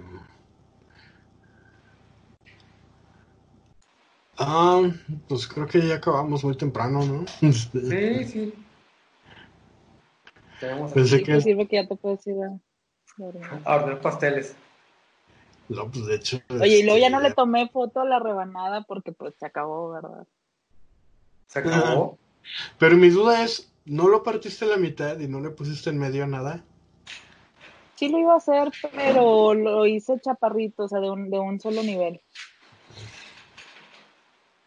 Que Porque no quería veces- meterle tanta fruta y tanto dulce. Yo espero eso, verlo un día. Que muchas veces luego uno no hornea porque no tienen que, ¿no? El famoso molde. Pero son Hombre, baratos. se pueden conseguir los, los moldes de aluminio. Hay moldes para hornear baratísimos que son desechables y están hechos de aluminio. Y en ese, nada más lo desmoldas. O incluso así, ahí mismo, pelón. Yo tenía unos de unis, de, no de unicel, no, de silicón, Silicón. Que no los recomiendo, la verdad. ¿Por qué? Yo tengo de cupcakes y lo- me gustan mucho. A ¿Cómo lo le mejor haces está silicón más para no fácil. quemarse? No, lo que pasa es que el silicón es muy aguado. Entonces, cuando tú viertes la mesa, la mezcla masa, este, y lo vas a meter al horno, se te curvea todo y se te puede derramar. Ah, ok. Eso es por lo que no lo recomiendo. Pero ¿cómo es que el silicón no se quema adentro del, del horno? ¿Es plástico? No agarra No. calor. Es que el silicón no es plástico. No me acuerdo exactamente qué es, pero... Silicón. Yo lo vi en unos eh, moldes para galletas de Halloween. Dije, no, no me van a arruinar mis galletas de Halloween. Y no lo compré. ¿Qué? Pues Ay, sí es lo más chido que hay. derretir mantequilla. Sobre todo para hacer galletas, pones la charola y pones un tapete de silicón y no se te peguen las galletas aunque se te quemen. Está chido eso. O tu tabla para picar de silicón también está chido. Ah, Voy a, voy a que sí. entrar al mundo del silicón. Pero no de la manera que se puede pensar. ¿no? ok. Y, y, mm, algo les iba yo a decir, pero no recuerdo qué. Este, ¡Ah! ¿No se les hace más fácil salir a ustedes últimamente? ¿Cómo? ¿Qué más fácil?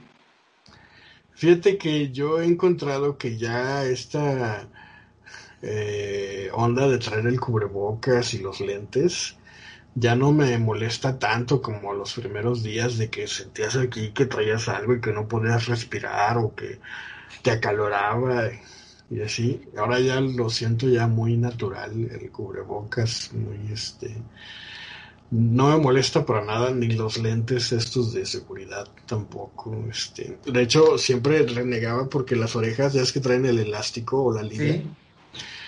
Entonces siempre las orejas me dolían o me lastimaban, ¿no? Porque, este, y ahora ya no, ya, ya, este, soy muy acostumbrado y eso me preocupa porque, este, siento que no estoy, este, guardando la debida seguridad, ¿no? Pero pues es que ya me siento así como que la, la, la, la, la, la, así como si nada. ¿no? ¿A ti no te pasa? Eh, la, para Pero ¿por qué dices que estás aquí guard- o sea, no teniendo la misma seguridad? ¿A qué te refieres? A que ya me siento, o sea, cuando tú, a los primeros días que ibas con el cubrebocas y la, esta cosa, pues como que lo sentías, ¿no? Algo molesto y estabas muy presente de que como una estabas carga. eh, como una carga, como que te- estabas en un entorno no amigable o un, un ambiente hostil y tenías que ir como que con cuidado y viendo qué agarrabas, eh, eh, procurando eh, este usar el gel que te ofrecían y, y así. Y, y ahora que ya como que te acostumbras a usar eso, pues ya más bien andas así otra vez como si nada, ¿no? La, la, la, la, la, la, así. Y así, ay, sí, Es las que sí te vas habituando, pero no por eso tienes que bajar la guardia y estártela tocando y No, no, haciendo cosas o hablando muy de cerquita o como los típicos que se la quitan para hablar y luego se la ponen o se lo dejan aquí. Yo sí Sí, te- estaba acostumbrada a usar el, el cubrebocas porque pues en mi último trabajo todavía hasta, eh, hasta febrero me tocó estar usando N95 para ir a dar psicoterapia a pacientes con tuberculosis, con coccidiomicosis, otro tipo de cosas respiratorias y pues tienes que estar ahí cerca, ¿no? Entonces, este, Argel, ¿dónde está? Luco. Este, pero siento que la gente no se está acostumbrando tanto, o sea, creen que lo traen y que eso ya es este usarlo, o sea, ponérselo aquí o traerlo de, de papadera, o sea, bien flojo. No, eso sí, sí, o sea, nunca jamás me lo... Ya una vez que me lo pongo, este, pues ya no lo toco ni nada, ¿no? Eso sí lo, lo mantengo. A lo mejor los lentes sí medio le hago así porque se me bajan, ¿no? Típico. Y le hago, le hago- Pero sí, no, no soy de las... pues, sí he visto en la calle, digo, "Ay, pues ¿para qué traes cubrebocas? Perdón, ¿para qué traes cubrebocas? Primera, lo traen así, ¿no? Este, y luego le hacen así, que les pique la nariz. Entonces así ya. O si no, luego ya como que se acaloran y lo traen así, ¿no? Este, y pues así no sirve de nada, ¿no? Luego lo traen sin lavar también. Y luego Mira, ya yo aquí traigo todo, uno este, en proceso de elaboración. Es con tela de esta de polipropileno, de las de las este, bolsas del de- súper, con doble forro, tres dobleces.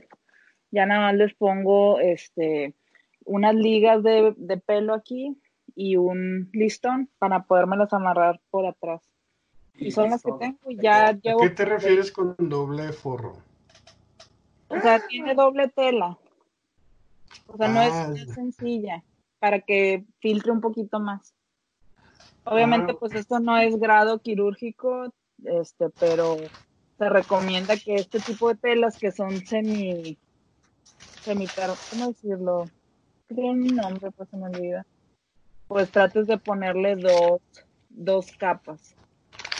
Es que yo tengo, entonces debería de usarlo doble. Rayos. No es el que yo tengo. Es. Este. Mira. Estos los compré. Doble. Mira, estos los compré. eh, son de esta tela de polipropileno. De hecho, cuando los he llegado a lavar, este. Como que la tela es. eh, ¿Cómo se Es llama? que esos no se lavan, Argel. Friable. Se queman. No, este, como que tarda mucho en penetrarles el agua, como que es Ah, este Impermeable. impermeable. Ajá. Entonces, no los lavo a cada rato, sí los he tenido que lavar porque la grasita como que se va acumulando. Entonces, desde que los compré hasta ahorita solamente los he lavado una vez. Como luego tú me dijiste. Mm, eh, en una cubeta, primero agua con cloro, los sumerjo y les hago así, así, nada más. Luego los enjuago y luego una cubeta de agua con jabón, más que nada para la grasa, este, los sumerjo y dejo que se remojen y ya nada más les hago así y ya los enjuago. No los froto ni los tallo ni nada, ¿no? O sea, no los procuro no desgastarlos. Estos están nuevos 100%, pero es una sola hojita. Entonces, este, dirías tú que, que los use así dobles. Sí, mira, yo a estos todavía les pongo una capita más a la hora de ponérmelos para que en esa esté todo el sebo de mi cara. Ah, Y esta la meto a lavar a mano y las pongo a secar y todavía la- les dejo espacio entre el uso para que estén lo menos, este, ¿cómo decir?, manoseadas y infectadas posibles. Es una barrera externa, pero yo todavía me pongo una tercera capa de tela. Con uno parecido a esos, de los delgaditos. Ah, por ejemplo, mira, estos, este es muy chafa. Este, es como de fieltro o pellón, no sé cómo decirlo, pero es este, incluso. Pero bueno, yo uso uno como esos para que esté pegado a mi piel y pasando es- tiempo después de usarlo, ese me lo cambio, pero sigo usando el externo como mi protector principal. Ah, El que tiene Porque, por ejemplo, yo cuando hacer. tengo que salir al trabajo los viernes, que es el día que más, más tengo larga la jornada fuera de mi casa, estoy desde las nueve y media supervisando y salgo hasta las cuatro de la tarde. Pues estoy hablando, contestando llamadas, haciendo cosas. Entonces llega un tiempo en el que ya se humedeció o ya siento medio saturado, por así decirlo, el, el cubrebocas. Bueno, es que ahí en Monterrey hace mucho calor, ¿no? Esa es una desventaja. Y es una ventaja que tengo acá en Toluca que no. Si me cuido muy bien y pongo el clima del coche y en las tiendas, casi no sudo. ¿No? Entonces, por eso es que no, no tendría yo eso. Y esto es una bolsa Ziploc. Aquí los, cuando los usados, aquí los guardo cuatro días. Después de cuatro días ya los puedo sacar con confianza. Para evitar lavarlos, ¿no? Precisamente. Sí. Pero pues voy a hacer eso que dices, de usar los dobles. No, no había yo considerado este. Luego te encargo unas fotos, ¿no? Para hacerlos. Ah, pues puedo hacer un tutorial de cómo hago estos para la próxima. Estaría chido, estaría chido un tutorial de eso, la verdad que sí. Digo, te mando las fotos de cómo estoy haciendo estos. Están de, de volada, en 20 minutos lo haces. ¿Y dónde conseguiste la tela? En cualquier Seven y HB, o sea, de esas bolsas de, del súper, de las Ah. que te dan ahora ecológicas. De cada bolsa salen cuatro cubrebocas. Voy a comprar una especial porque sí tengo de esas bolsas, pero ya usadas de... No, no, compra las nuevas para que la tela esté todavía gruesa y. Voy a ver si me la bolsa, ¿no? Y aparte puedes escoger el color que tú quieras. Pues no, porque acá solamente las he visto en Chedraui y son color. ¿En serio? Sí, fíjate que como que se escasearon. Y, y el problema es que ahora los super, fíjate, yo bien contento voy con mis bolsas reutilizables al super. Y, oh, sorpresa, ya los super están volviendo a dar bolsas de plástico otra vez. En serio. Porque son 100% composteables. Entonces, por eso es que las regalan. Bueno, las dan. Ya la gente ya no usa esas bolsas. Y yo hasta ya me siento ridículo con mis bolsas reutilizables. Ay, era- todo. era una Ay, chinga. comprando. Ajá. Yo nunca me acordé de llevarla, siempre iba así, este, cargada de cosas. Ah, le decía, ah, bueno, "Ay, es que, a llevar el carrito hasta el carro y ya ahí, este, ah, descargada, es ¿no? que ¿sabes cuál es el truco de, de eso? Bueno, ah, pero ¿Cuál? tú no tienes coche, pero yo las Sí dejo en el coche. Si tiene. Ah, pues las dejas en el coche. Pues no, porque cuando bajo todo se me olvidan y ya las dejé en la casa otra vez. No, es que ese es, ese es el chiste, que una vez que dejes las cosas en tu casa, regresas las bolsas al coche. Así nunca se te olvidan y siempre las traes a mano y, y no pasa nada. De hecho, yo sí me veía bien pro con mis... Cuando no regalaban las bolsas estas composteables, yo sí me veía bien pro. Hasta los mismos, antes de la cuarentena, los mismos este, Cerillitos o los adultos mayores, pues les daba las bolsas y decían, ay, gracias, porque luego la gente ni les da propina, porque, pues, ¿por qué? Si no hicieron nada, ¿no? Oye, pero fíjate que yo sentí bien padre la vez que llegué a usar esas bolsas para lo que son. Es que tú las ves y dices, ay, este mugrero, que verdad, bien flaco y bien, este, pues sí, se ve muy sin chiste, pero aguantan un chorro, les cabe bastante, si saben bien acomodar. Sí les cabe un chingo, ¿eh? Y eso que yo, eh, como voy solo, bueno, ahora que voy solo al, al súper y que no hay, este, empaquetadores o cerillos, como les dicen por acá, este, pues estás con el, con el estrés de que tienes que eh, guardar todo, pagar y, y apurarte porque el de atrás ya está chingándote de que, Ah, no, Ya Susana a distancia, no importa. sí, Échales la mirada de, ¿te esperas?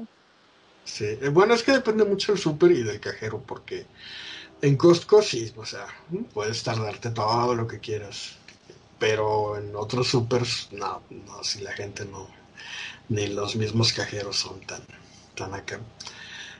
Por eso que mi truco mucho. ahí es que desde que voy poniendo las cosas en la barrita, ya van acomodadas. Primero me paso lo más pesado, lo más bromoso, y al final les mando lo frágil, el pan, la fruta y el huevo. Para yo irme de aquel lado y que mientras van cobrando, voy pasando luego, luego a hacer como una base nueva de las cosas bromosas para ya sobre eso poner todo lo demás. Y lo chiquito lo pongo en la barrita y le caigo muy bien a la persona detrás. También la cajera dice, ah, eficiente, ¿no? Y yo me siento soñada porque estoy ahí administrando cosas así rápido y luego me le quedo viendo hacia la detrás de, ah, pues tú pones todo hecho bola. este, Y porque sí cae gordo. Bueno, ya después es un, es un desastre, ¿no? Nomás lo viento así al, al carro, este, o cuando es poquito me lo llevo así todo abrazado. Pero tampoco recomiendo eso porque se me han resbalado cosas de vidrio y pues es una tragedia. ¿Te han caído? Una vez se me cayó un café nuevo en el estacionamiento. Ay, qué coraje. Sentí bien feo porque nada más escuché. y Se yo, rompió. Y luego el aroma de café. Hijo de su- No, no, no. El aroma a Veracruz, en ma- eh, Veracruz con plástico. Ajá. Y luego tener que hacerte la disimulada de que... ah. No, fíjate que voy a aplicar eso porque yo antes, bueno, y ya no debería de ser eso, porque ya está todo automatizado, pero eh, antes primero tenías que pasar las cosas que iban a ser pesadas. O sea, las verduras o las frutas las tenías que pasar primero. Ya. Este, y se me quedó esa maña, ¿no? De que este, primero las frutas y verduras, y aparte porque era por lo que ibas, ¿no? Y si no te alcanzaba, pues dejabas lo, lo, lo último, ¿no? Este, pero pues ya no tiene caso porque ya pues es indistinto si lo pesan y pasan otra cosa y vuelven a pesar otra, ¿no? Y de hecho lo que me gusta de Chedraui es que te lo ordena, ¿no? Te pone el ticket ordenado primero por frutas, verduras, secos, enlatados así. A diferencia de otros supers, ¿no? Que no es gran cosa, pero mi mamá obsesionada con ver en cuánto salió. Y sí hicieron el descuento y, y, este sí tenía descuento. Y sí, y de hecho sí me ha pasado muy poco, muy muy poco, pero sí me ha pasado que cosas que según esto tenían descuento, a la hora de la hora no tenían nada, ¿no? Y las hemos este devuelto, ¿no? ¿Sabe que esto tenía descuento? No, es que no me marca, pues no lo quiero. Ah, ahorita que dijiste y las hemos. Y nada más gritan, ¡ya ve! ¿Mande? Ahorita que dijiste y las hemos, yo pensé que ibas a decir la hacemos de bronca o... Ah, no. Pensé que las que se ponían tristes. No, no. No, sí las hemos regresado. Por... Y en una de, el único... De... Perdón. Una vez sí nos salió súper barato una cosa porque era una bolsa así de cacahuates japoneses como de medio kilo que en el folleto decía a tanto, ¿no? Y dices, ay, pues esto es una ganga, vamos a llevar. A mí ni me gustan, pero bueno, vamos a llevar. Este. Y, y ya, y la cobraron. Y como era el folleto de eso de como papel periódico, ahí lo traíamos en el carrito. Y vemos que este que era muchísimo más caro. Le dijimos a la cajera, oiga, pero mire, aquí está el precio. Ah, le habla el supervisor, el supervisor checa, que sí que no, no, pues que resulta que se habían equivocado, que iban a retirar esa oferta, pero que a nosotros nos la pasaban. Iban a respetar.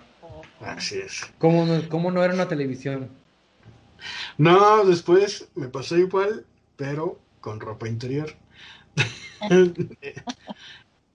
en el rack, no sé cómo se llaman racks, o en el anaquel donde estaban lo, la ropa interior tenía ahí 3 por 2 ¿no? Todavía las etiquetas. Entonces ahí voy yo, dije, ah, pues de aquí me surto, ¿no? Me compré este, los tres paquetes para pagar dos. Y llego a la caja. No, es que la oferta terminó ayer. No, aquí dice 3 por 2 Le hablan al supervisor, porque ya los habían pasado, ¿no? O sea, ya, ya los habían marcado. Le, entonces le hablan al supervisor, no, pues es que mire la oferta aquí es 3x2, pero dice la señorita que se acabó, pues ya no los quiere. Y me dice el supervisor, no, mire, es un error de nosotros porque debieron de haberle quitado la etiqueta, entonces la voy a hacer válida pero por esta ocasión. Ah, bueno, pues muchas gracias. Entonces... Porque cuando quiera comprar más calzones, no. pues sí. Entonces sí El me, único momento donde yo siento mucho estrés y miedo es cuando te están cobrando en el Costco o en el Sam's que van así directamente al carrito a, a pasar el, el, lector de código. Ah, ajá, el de barras Porque de mano. Yo siento que, que, en cualquier momento, bueno, una vez me tocó, este, llevaba el carro lleno, este, y la señorita se estaba peleando, bueno, más bien le estaba contando el chisme de cómo se peleó con un supervisor a la compañera de al lado. Y estaba, y entonces que yo le dije que no. Y yo así como que pon atención en lo que me estás cobrando. Entonces yo, yo juraba que se le había pasado o que me había cobrado dos veces el limpiador de baños. Ah. Entonces, como que siempre siento que tengo que contar a ver si es cierto que están todas las cosas correctas. Y no, Órale. sí había hecho un trabajo, o sea, pudo más obviamente su experiencia, ¿verdad? Y su capacidad de multitask, pero yo estaba así toda paranoica pensando en que se iba a equivocar porque estaba tan enfurecida que ni estaba poniéndole atención a lo que estaba haciendo acá pero me dio pena decirle, oye, este, acá, pon tus ojos en, en, lo que estás haciendo, ¿no? O sea, no le dije nada, nada más me aguanté, pero pues sí tuve miedo de que me hayan cobrado de más. Y no, no, no pasa nada, o sea, nunca, nunca se han equivocado en esa parte. Yo creo que un buen tip para no decirle directamente así, pero si hace que se concentre es preguntarle, oye, ¿cuánto va en la cuenta? Y, oye, nada, que si me contesta y sin ver te hace la cuenta en la, en la, operación en la cabeza y te la dice. Ese es un truco de. Ese, ese, era un truco que aplicábamos antes cuando éramos pobres, porque si llegábamos con cosas de, del súper y le decías a la cajera hasta 500 pesos, por favor. Entonces pasaba, ponías tú y pasabas todo lo importante y, y las chucherías al final Me decía, "Y hasta aquí va 480, hasta allí. Y el otro lo dejábamos, ¿no? Y ya, es, que eran poquitas cosas siempre, ¿no? Entonces, y ya era una técnica. ¿Quién no hacían la cuenta? Cuando No. Porque antes no te lo mostraba. O sea, eso no es de la No. pobre, era de gente que no quería sumar.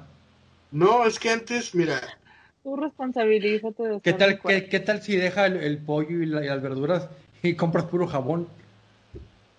no, por eso lo vas ordenando en, en la barra. Primero las verduras. Primero las verduras. Aunque ahora ya lo voy a hacer como Magda, ¿no? Ya ahora, este, voy a poner lo más grande y pesado primero. Las y- cajas, los botes grandes. Y ya después lo más este, Y hasta el final pon las cosas que hay que estar pasando uno por uno, como por ejemplo los sobrecitos de gelatina o de Clyde o yogurts individuales, porque eso te da tiempo de empezar a ordenar acá también. Y que la Mm, persona que está atrás sepa que no eres tú el que está haciendo lenta la fila, es la cajera. Sí, que va- vas a comprar refrescos y pones dos, tres refrescos que a uno por uno los sobrecitos. Está chido, ¿eh? Está muy chida esa práctica. Voy a hacer eso. En mis bolsas. Voy a, voy a seguir utilizando mis bolsas. Aunque ya me regañaron porque... Llévalas hasta que ya sean una telaraña y no. Porque, no, es que, ¿qué crees? Que ya nos hemos quedado sin bolsas para la basura. Entonces, este... ¿No te sabes el truco de hacer una bolsa de, de periódico para la basura? Es que es peor porque no compramos periódico.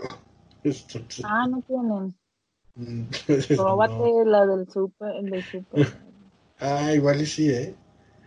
Lo que pasa es que eh, a mí yo no le veo problema, pero mi mamá se le ve el problema. Tenemos un bote de esos grandes negros con rueditas, que ahí concentramos la basura que pasa una vez a la semana. Pero en la cocina tenemos un bote chico donde este tenemos, se va llenando y se va sacando. Y es allí, ese tipo de bolsas chicas, es la- las que ya están empezando a escasear, porque pues como llevo las reutilizables, pues ya no, no nos da las otras, ¿no? Pero pues yo no le veo el problema de que se eche la basura directo al, al, al botecito y del botecito al, al otro bote. Ay, ¿no? no, pero en Badurna.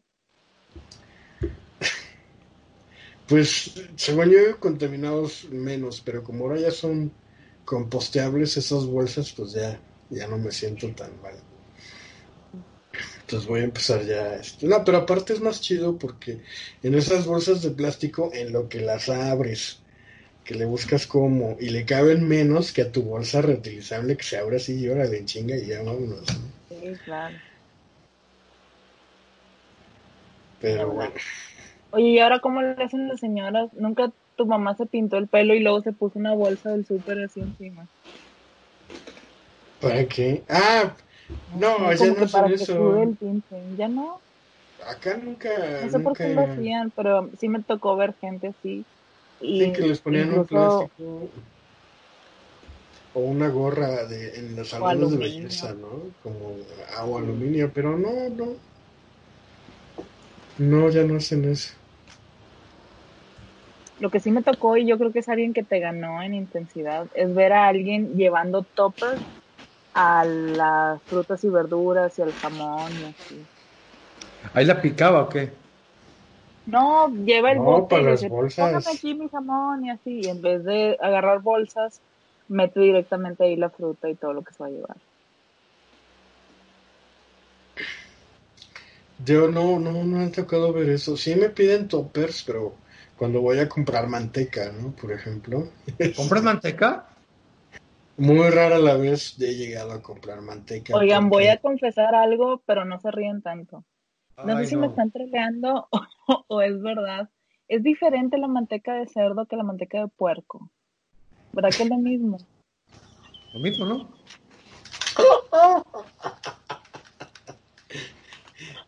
Claro, porque el puerco es un animal mágico diferente al No, cerdo. te lo juro. Yo nunca, en mi vida, en mi casa, nunca cocinaron nada de manteca de puerco. Y yo tampoco lo hice. Pero hace poquito, en una casa ajena, vi que sí, que le ponen a los frijoles y con eso guisan cosas. Y entonces yo iba a comprar para intentar, o sea, un guisado así. Y compré manteca de puerco. Y luego, no, ¿por qué no compraste? No, compré de cerdo. Y me dijo, esa no es la manteca, debi- debió haber sido de puerco. Entonces yo no sé si, o sea, ya me volví loca porque en internet nadie dice que sea diferente, pero que según es diferente en cuanto a color o algo así, pero no, no sé. Amigos, si nos están viendo, por favor, díganle a Magda qué tipos de manteca existen de puerco, de cerdo o de chancho. Este, es lo mismo, Magda. Lo que, lo que pasa es que, Sí. bueno, sí, sí ¿Y he sabes por visto. qué tuve duda? Porque en la tienda vi que estaban las charolillas y había una que tenía así como que pedazos de, de cosas negras y me dio mucho asco y compré la que se veía limpia. Esa es la única diferencia. Esa es la y mucha gente piensa que la que es así como granulosa, cebosa, con cositas negras, piensa que es más sabrosa que la que está ya más limpia, ¿no? Más este blanca. Pero es un mito. Eh, eso sí no sé. O sea, es el mismo. Puerco, cerdo, eso es lo mismo. Pero en cuanto a sabor, uh, hay gente que dice que es más sabrosa esa y hay gente que dice que, que la otra. Porque eh, yo he llegado, y sí he llegado a notar que esa que tiene como cositas negras es, es más intensa, pero es porque está más sucia, o sea, no está tan purificada en su proceso de extracción como la otra, ¿no? Y al ser sucia a mí me causa problemas porque hay, ha habido ocasiones en que es muy fuerte el- ese sabor y termina... Es como la, la crema, cuando compras crema de rancho crema natural, huele Ah, como a ya. vaca, ¿no? Huele como Sí, a, un sabor sucho como de rancho. como de rancho o de vaca muy intenso, que a mí no me gusta. Y pasa lo mismo con esa manteca, pero de puerco Ah, o cerdo. Este, entonces Está yo bien. prefiero la, la, la- la que es más pura porque, pues para empezar, siento que no, mm, en teoría no debería de hacerte tanto daño, pero yo siento que te hace igual de daño, ¿no? Pero sí en Hay sabor, muchos blogs que hablan de que es mucho mejor por su origen animal y la fregada. Pero es que mira, yo siento que es gordura como quiera que le estás agregando a tu comida. no, no es que sea gordura, Es Es nostalgia el- por el rancho. es no, es el gran problema de las grasas. Hay tres tipos de grasas, saturada, poliinsaturada o Ah, pensé que a decir buenas, malas y peores. Y trans. No, ese es el colesterol bueno y el colesterol Ah. malo. El colesterol malo es el que está abajo, el el low, LDL, porque está cerca del infierno. Y el colesterol bueno es el Ah, high, eh, el, el high es el HDL, porque está cerca del cielo. ¿no? Eso me lo dijo un enfermero, ¿tú crees? Cuando estaba yo con lo de mi infarto. me Esto te dio diciendo para tranquilizarte, una clase de colesterol, ya que ya estoy infartado. No, ya Sí. estaba yo en proceso de recuperación. Entonces, Ah, va- este, me, me estaba dando su, re- su técnica o regla mnemotécnica, se llama, para que... Igual me explicó cómo se ponían las, los chupones para el, este, ¿cómo se llama? Ah, cabrón. ah, ya, Para el, para el electro, para el Sí. los electro. Sí, los electrodos se ponían así. Ya no me acuerdo de esa porque dije, ay, qué mamada. Pero, este, derivación. Ajá, pero la que sí me acuerdo, que sí me ha sido útil, es este, la del cielo y el infierno para el colesterol bueno y malo. Este, y que, este, decía que hay tres, la saturada, poliinsaturada y mono, monosaturada. Las buenas son las monosaturadas y un poquito las poliinsaturadas. Las malas son las saturadas. Las saturadas son las que te elevan el colesterol este malo. El low. ¿Cómo me acuerdo la vez que hablaste en un podcast sobre esas grasas? Que prácticamente nos arruinaste la vida para siempre. Cualquier cosa está horrible, o sea, el coffee mate, el- la mantequilla de no sé qué, la grasita de los pastelillos. o Las sea, lechitas, Marta. comerte, las lechitas malditas. Ya no le ya no le he vuelto a poner de eso a mi café jamás. Y cuando veo a alguien tomando eso digo, oh, qué asco, estás comiendo manteca cucharadas. Manteca vegetal. ¿Qué dijiste, Alonso? hace poquito le dije a Magda que le, le ponía eso a mi café. Ay, no, ¿cómo le pones eso? Y sí, me, medio me lo arruinó, pero pues ya me lo chingué. Ya no le vuelvas a poner, Alonso, porque es pura manteca vegetal lo que le estás poniendo ahí, este, pura grasa. Bueno, solo me acabo los dos litros que me compré y ya. Yo terminé regalando mi. Compré un botezote allá en el Sam's de, de Coffee Mate, marca Sam's. Y, es, y lo terminé Members. regalando. Members Mark, lo terminé regalando porque era. A ver, a ver, ¿Un yo hablo y, y el polvo, leche en polvo o esto, crema en polvo, ¿está bien o está mal? Es que dijiste dos productos en uno. Porque una cosa es leche en polvo, otra cosa es crema en polvo. polvo Coffee Mate. Ese. Ah, sí. eh, eh, estilo Es lo mismo, pero desecada, deshidratada. Disfrazada Mira, de los... Es que en inglés sí tienen nombre, se llaman creamers para el café, los creamers, pero eh, en México no tienen una traducción o un nombre, sería acremadores de café, este, este, o lechitas en botecito de, de Lingot, o el polvito es el coffee mate, que todo el mundo le dice coffee mate, o sea, el coffee mate. este. ¿Qué esperas? Oye, hace poco vi unos anuncios de la leche Carnation, pero como de los años 20, y se daban a bebés así en, en el biberón. Me dio mucho asco. Para que su bebé crezca sano y fuerte.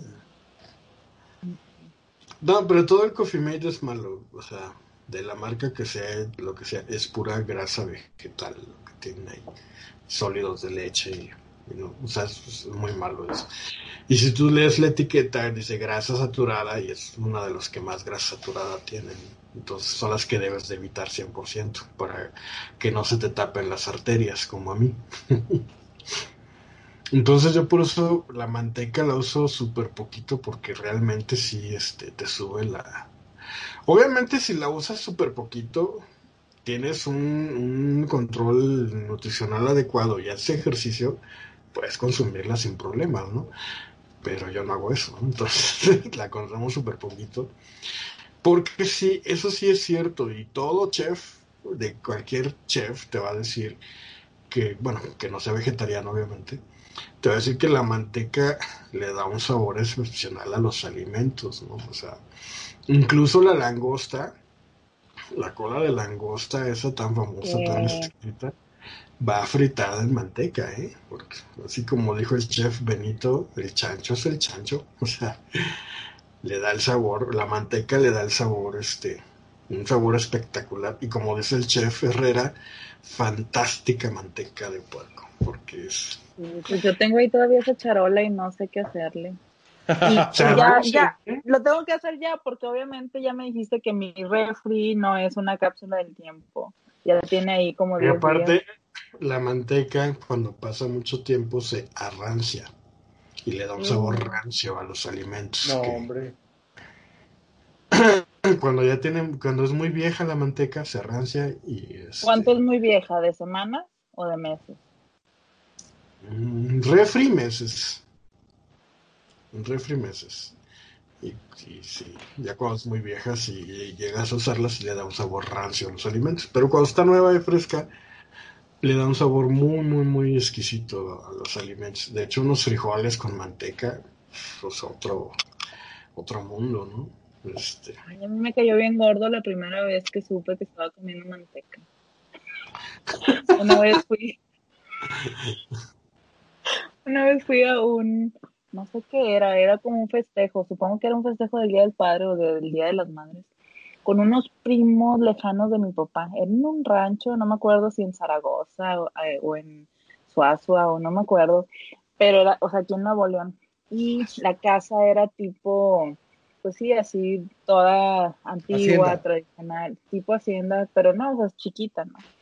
Este, y haz de cuenta que todo lo que sirvieron, pues no se me antojó, pero vi frijoles y vi tortillas de harina, y me hice un taco y dije, "Mm, ¿qué es esto? Qué rico está. Me lo estaba comiendo muy tranquilo y en eso llegó un señor, también buenas las de arete, ¿verdad? Y los frijolitos con su manteca de cerdo. Y yo, ¿qué? Claro que pues yo bien chiflada, ¿no? Es, es un escándalo. Como quiera me los comí después.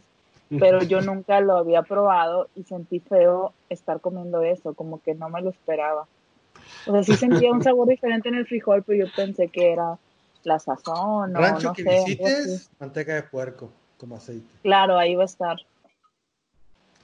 Pues sí, es que eh, si es rancho y matan un puerco, jamás van a gastar en aceite, ¿no? Si el mismo cerdo te da la manteca. ¿no? Sí, van a aprovechar todo, la piel, el todo.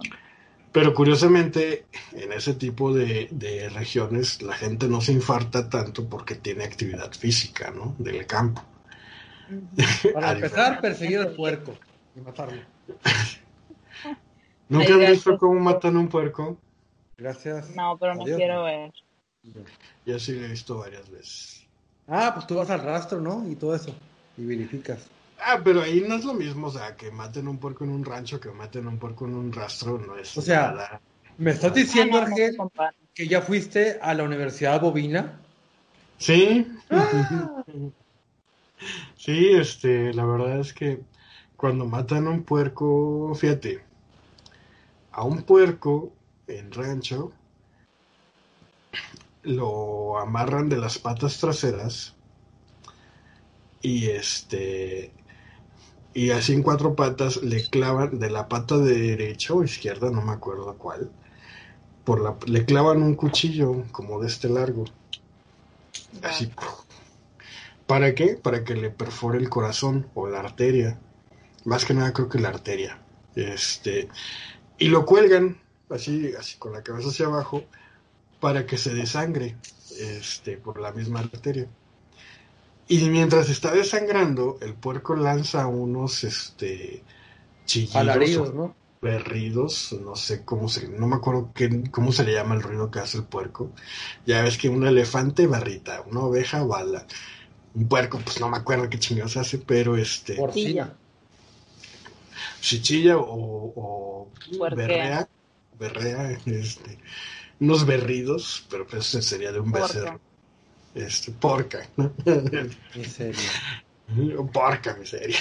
Este, eh, bueno, pero eso, eso pareciera que es un bebé chillando. Me acordé de ustedes porque en Monterrey, amigos, en Monterrey nadie come cabrito, ¿eh? No se dejen engañar. ¿Por qué? Porque todos tuvieron un pinche cabrito de niños y cuando lo mataron hicieron como bebé y ya jamás tragan cabrito. O sea, neta. Nadie Estamos traga cabrito. Pues igual con el puerco. Cuando está chillando el puerco, parece un, un- un bebé que está llorando. Ah, Ay, qué feo. Y este, y sí dura como unos 8 o 10 minutos. Este, ¿Llorando? Sí. Sí. Ay. Pero no es Ya. como las gallinas, que sigue el cuerpo todavía moviéndose aún sin cabeza. ¿Qué? Eh, este, es que no le quitan la cabeza, nomás le hacen el hoyo pa- para que por ahí se desangre. Y ya ponen una cubeta para recolectar la sangre, ¿no? Y este, y ya una vez muerto, que ya se desangró, este, pues sí ya lo empiezan a destajar. Y esa es la parte más chida que, que Chida. Pues no sé por qué, pero a mí me gusta mucho ver cómo des- despiezan a un animal. ¿Qué? Sí, o sea, no sé por qué, pero obviamente las vísceras no tanto, pero ya lo que es la parte muscular de que, ah, mira, esta es la pierna, este es el lomo, estas son las costillas, pues está chido ver cómo, cómo lo hacen, ¿no? ¿Cómo disecan? ¿Qué ustedes no lo ven cuando van a comprar carne o ya se las dan empaquetada la, Sí, la empaquetada y, y bañada y En charola. Ah, sí, ya me acordé, ¿no? Que te, no. van, te atienden por turno y ya le dices, voy a querer esto, esto, esto, esto, y ya te lo dan así, ¿no? Ya. Sí, señor, usted no tiene que ver el sufrimiento, solo disfrutar. Y azar.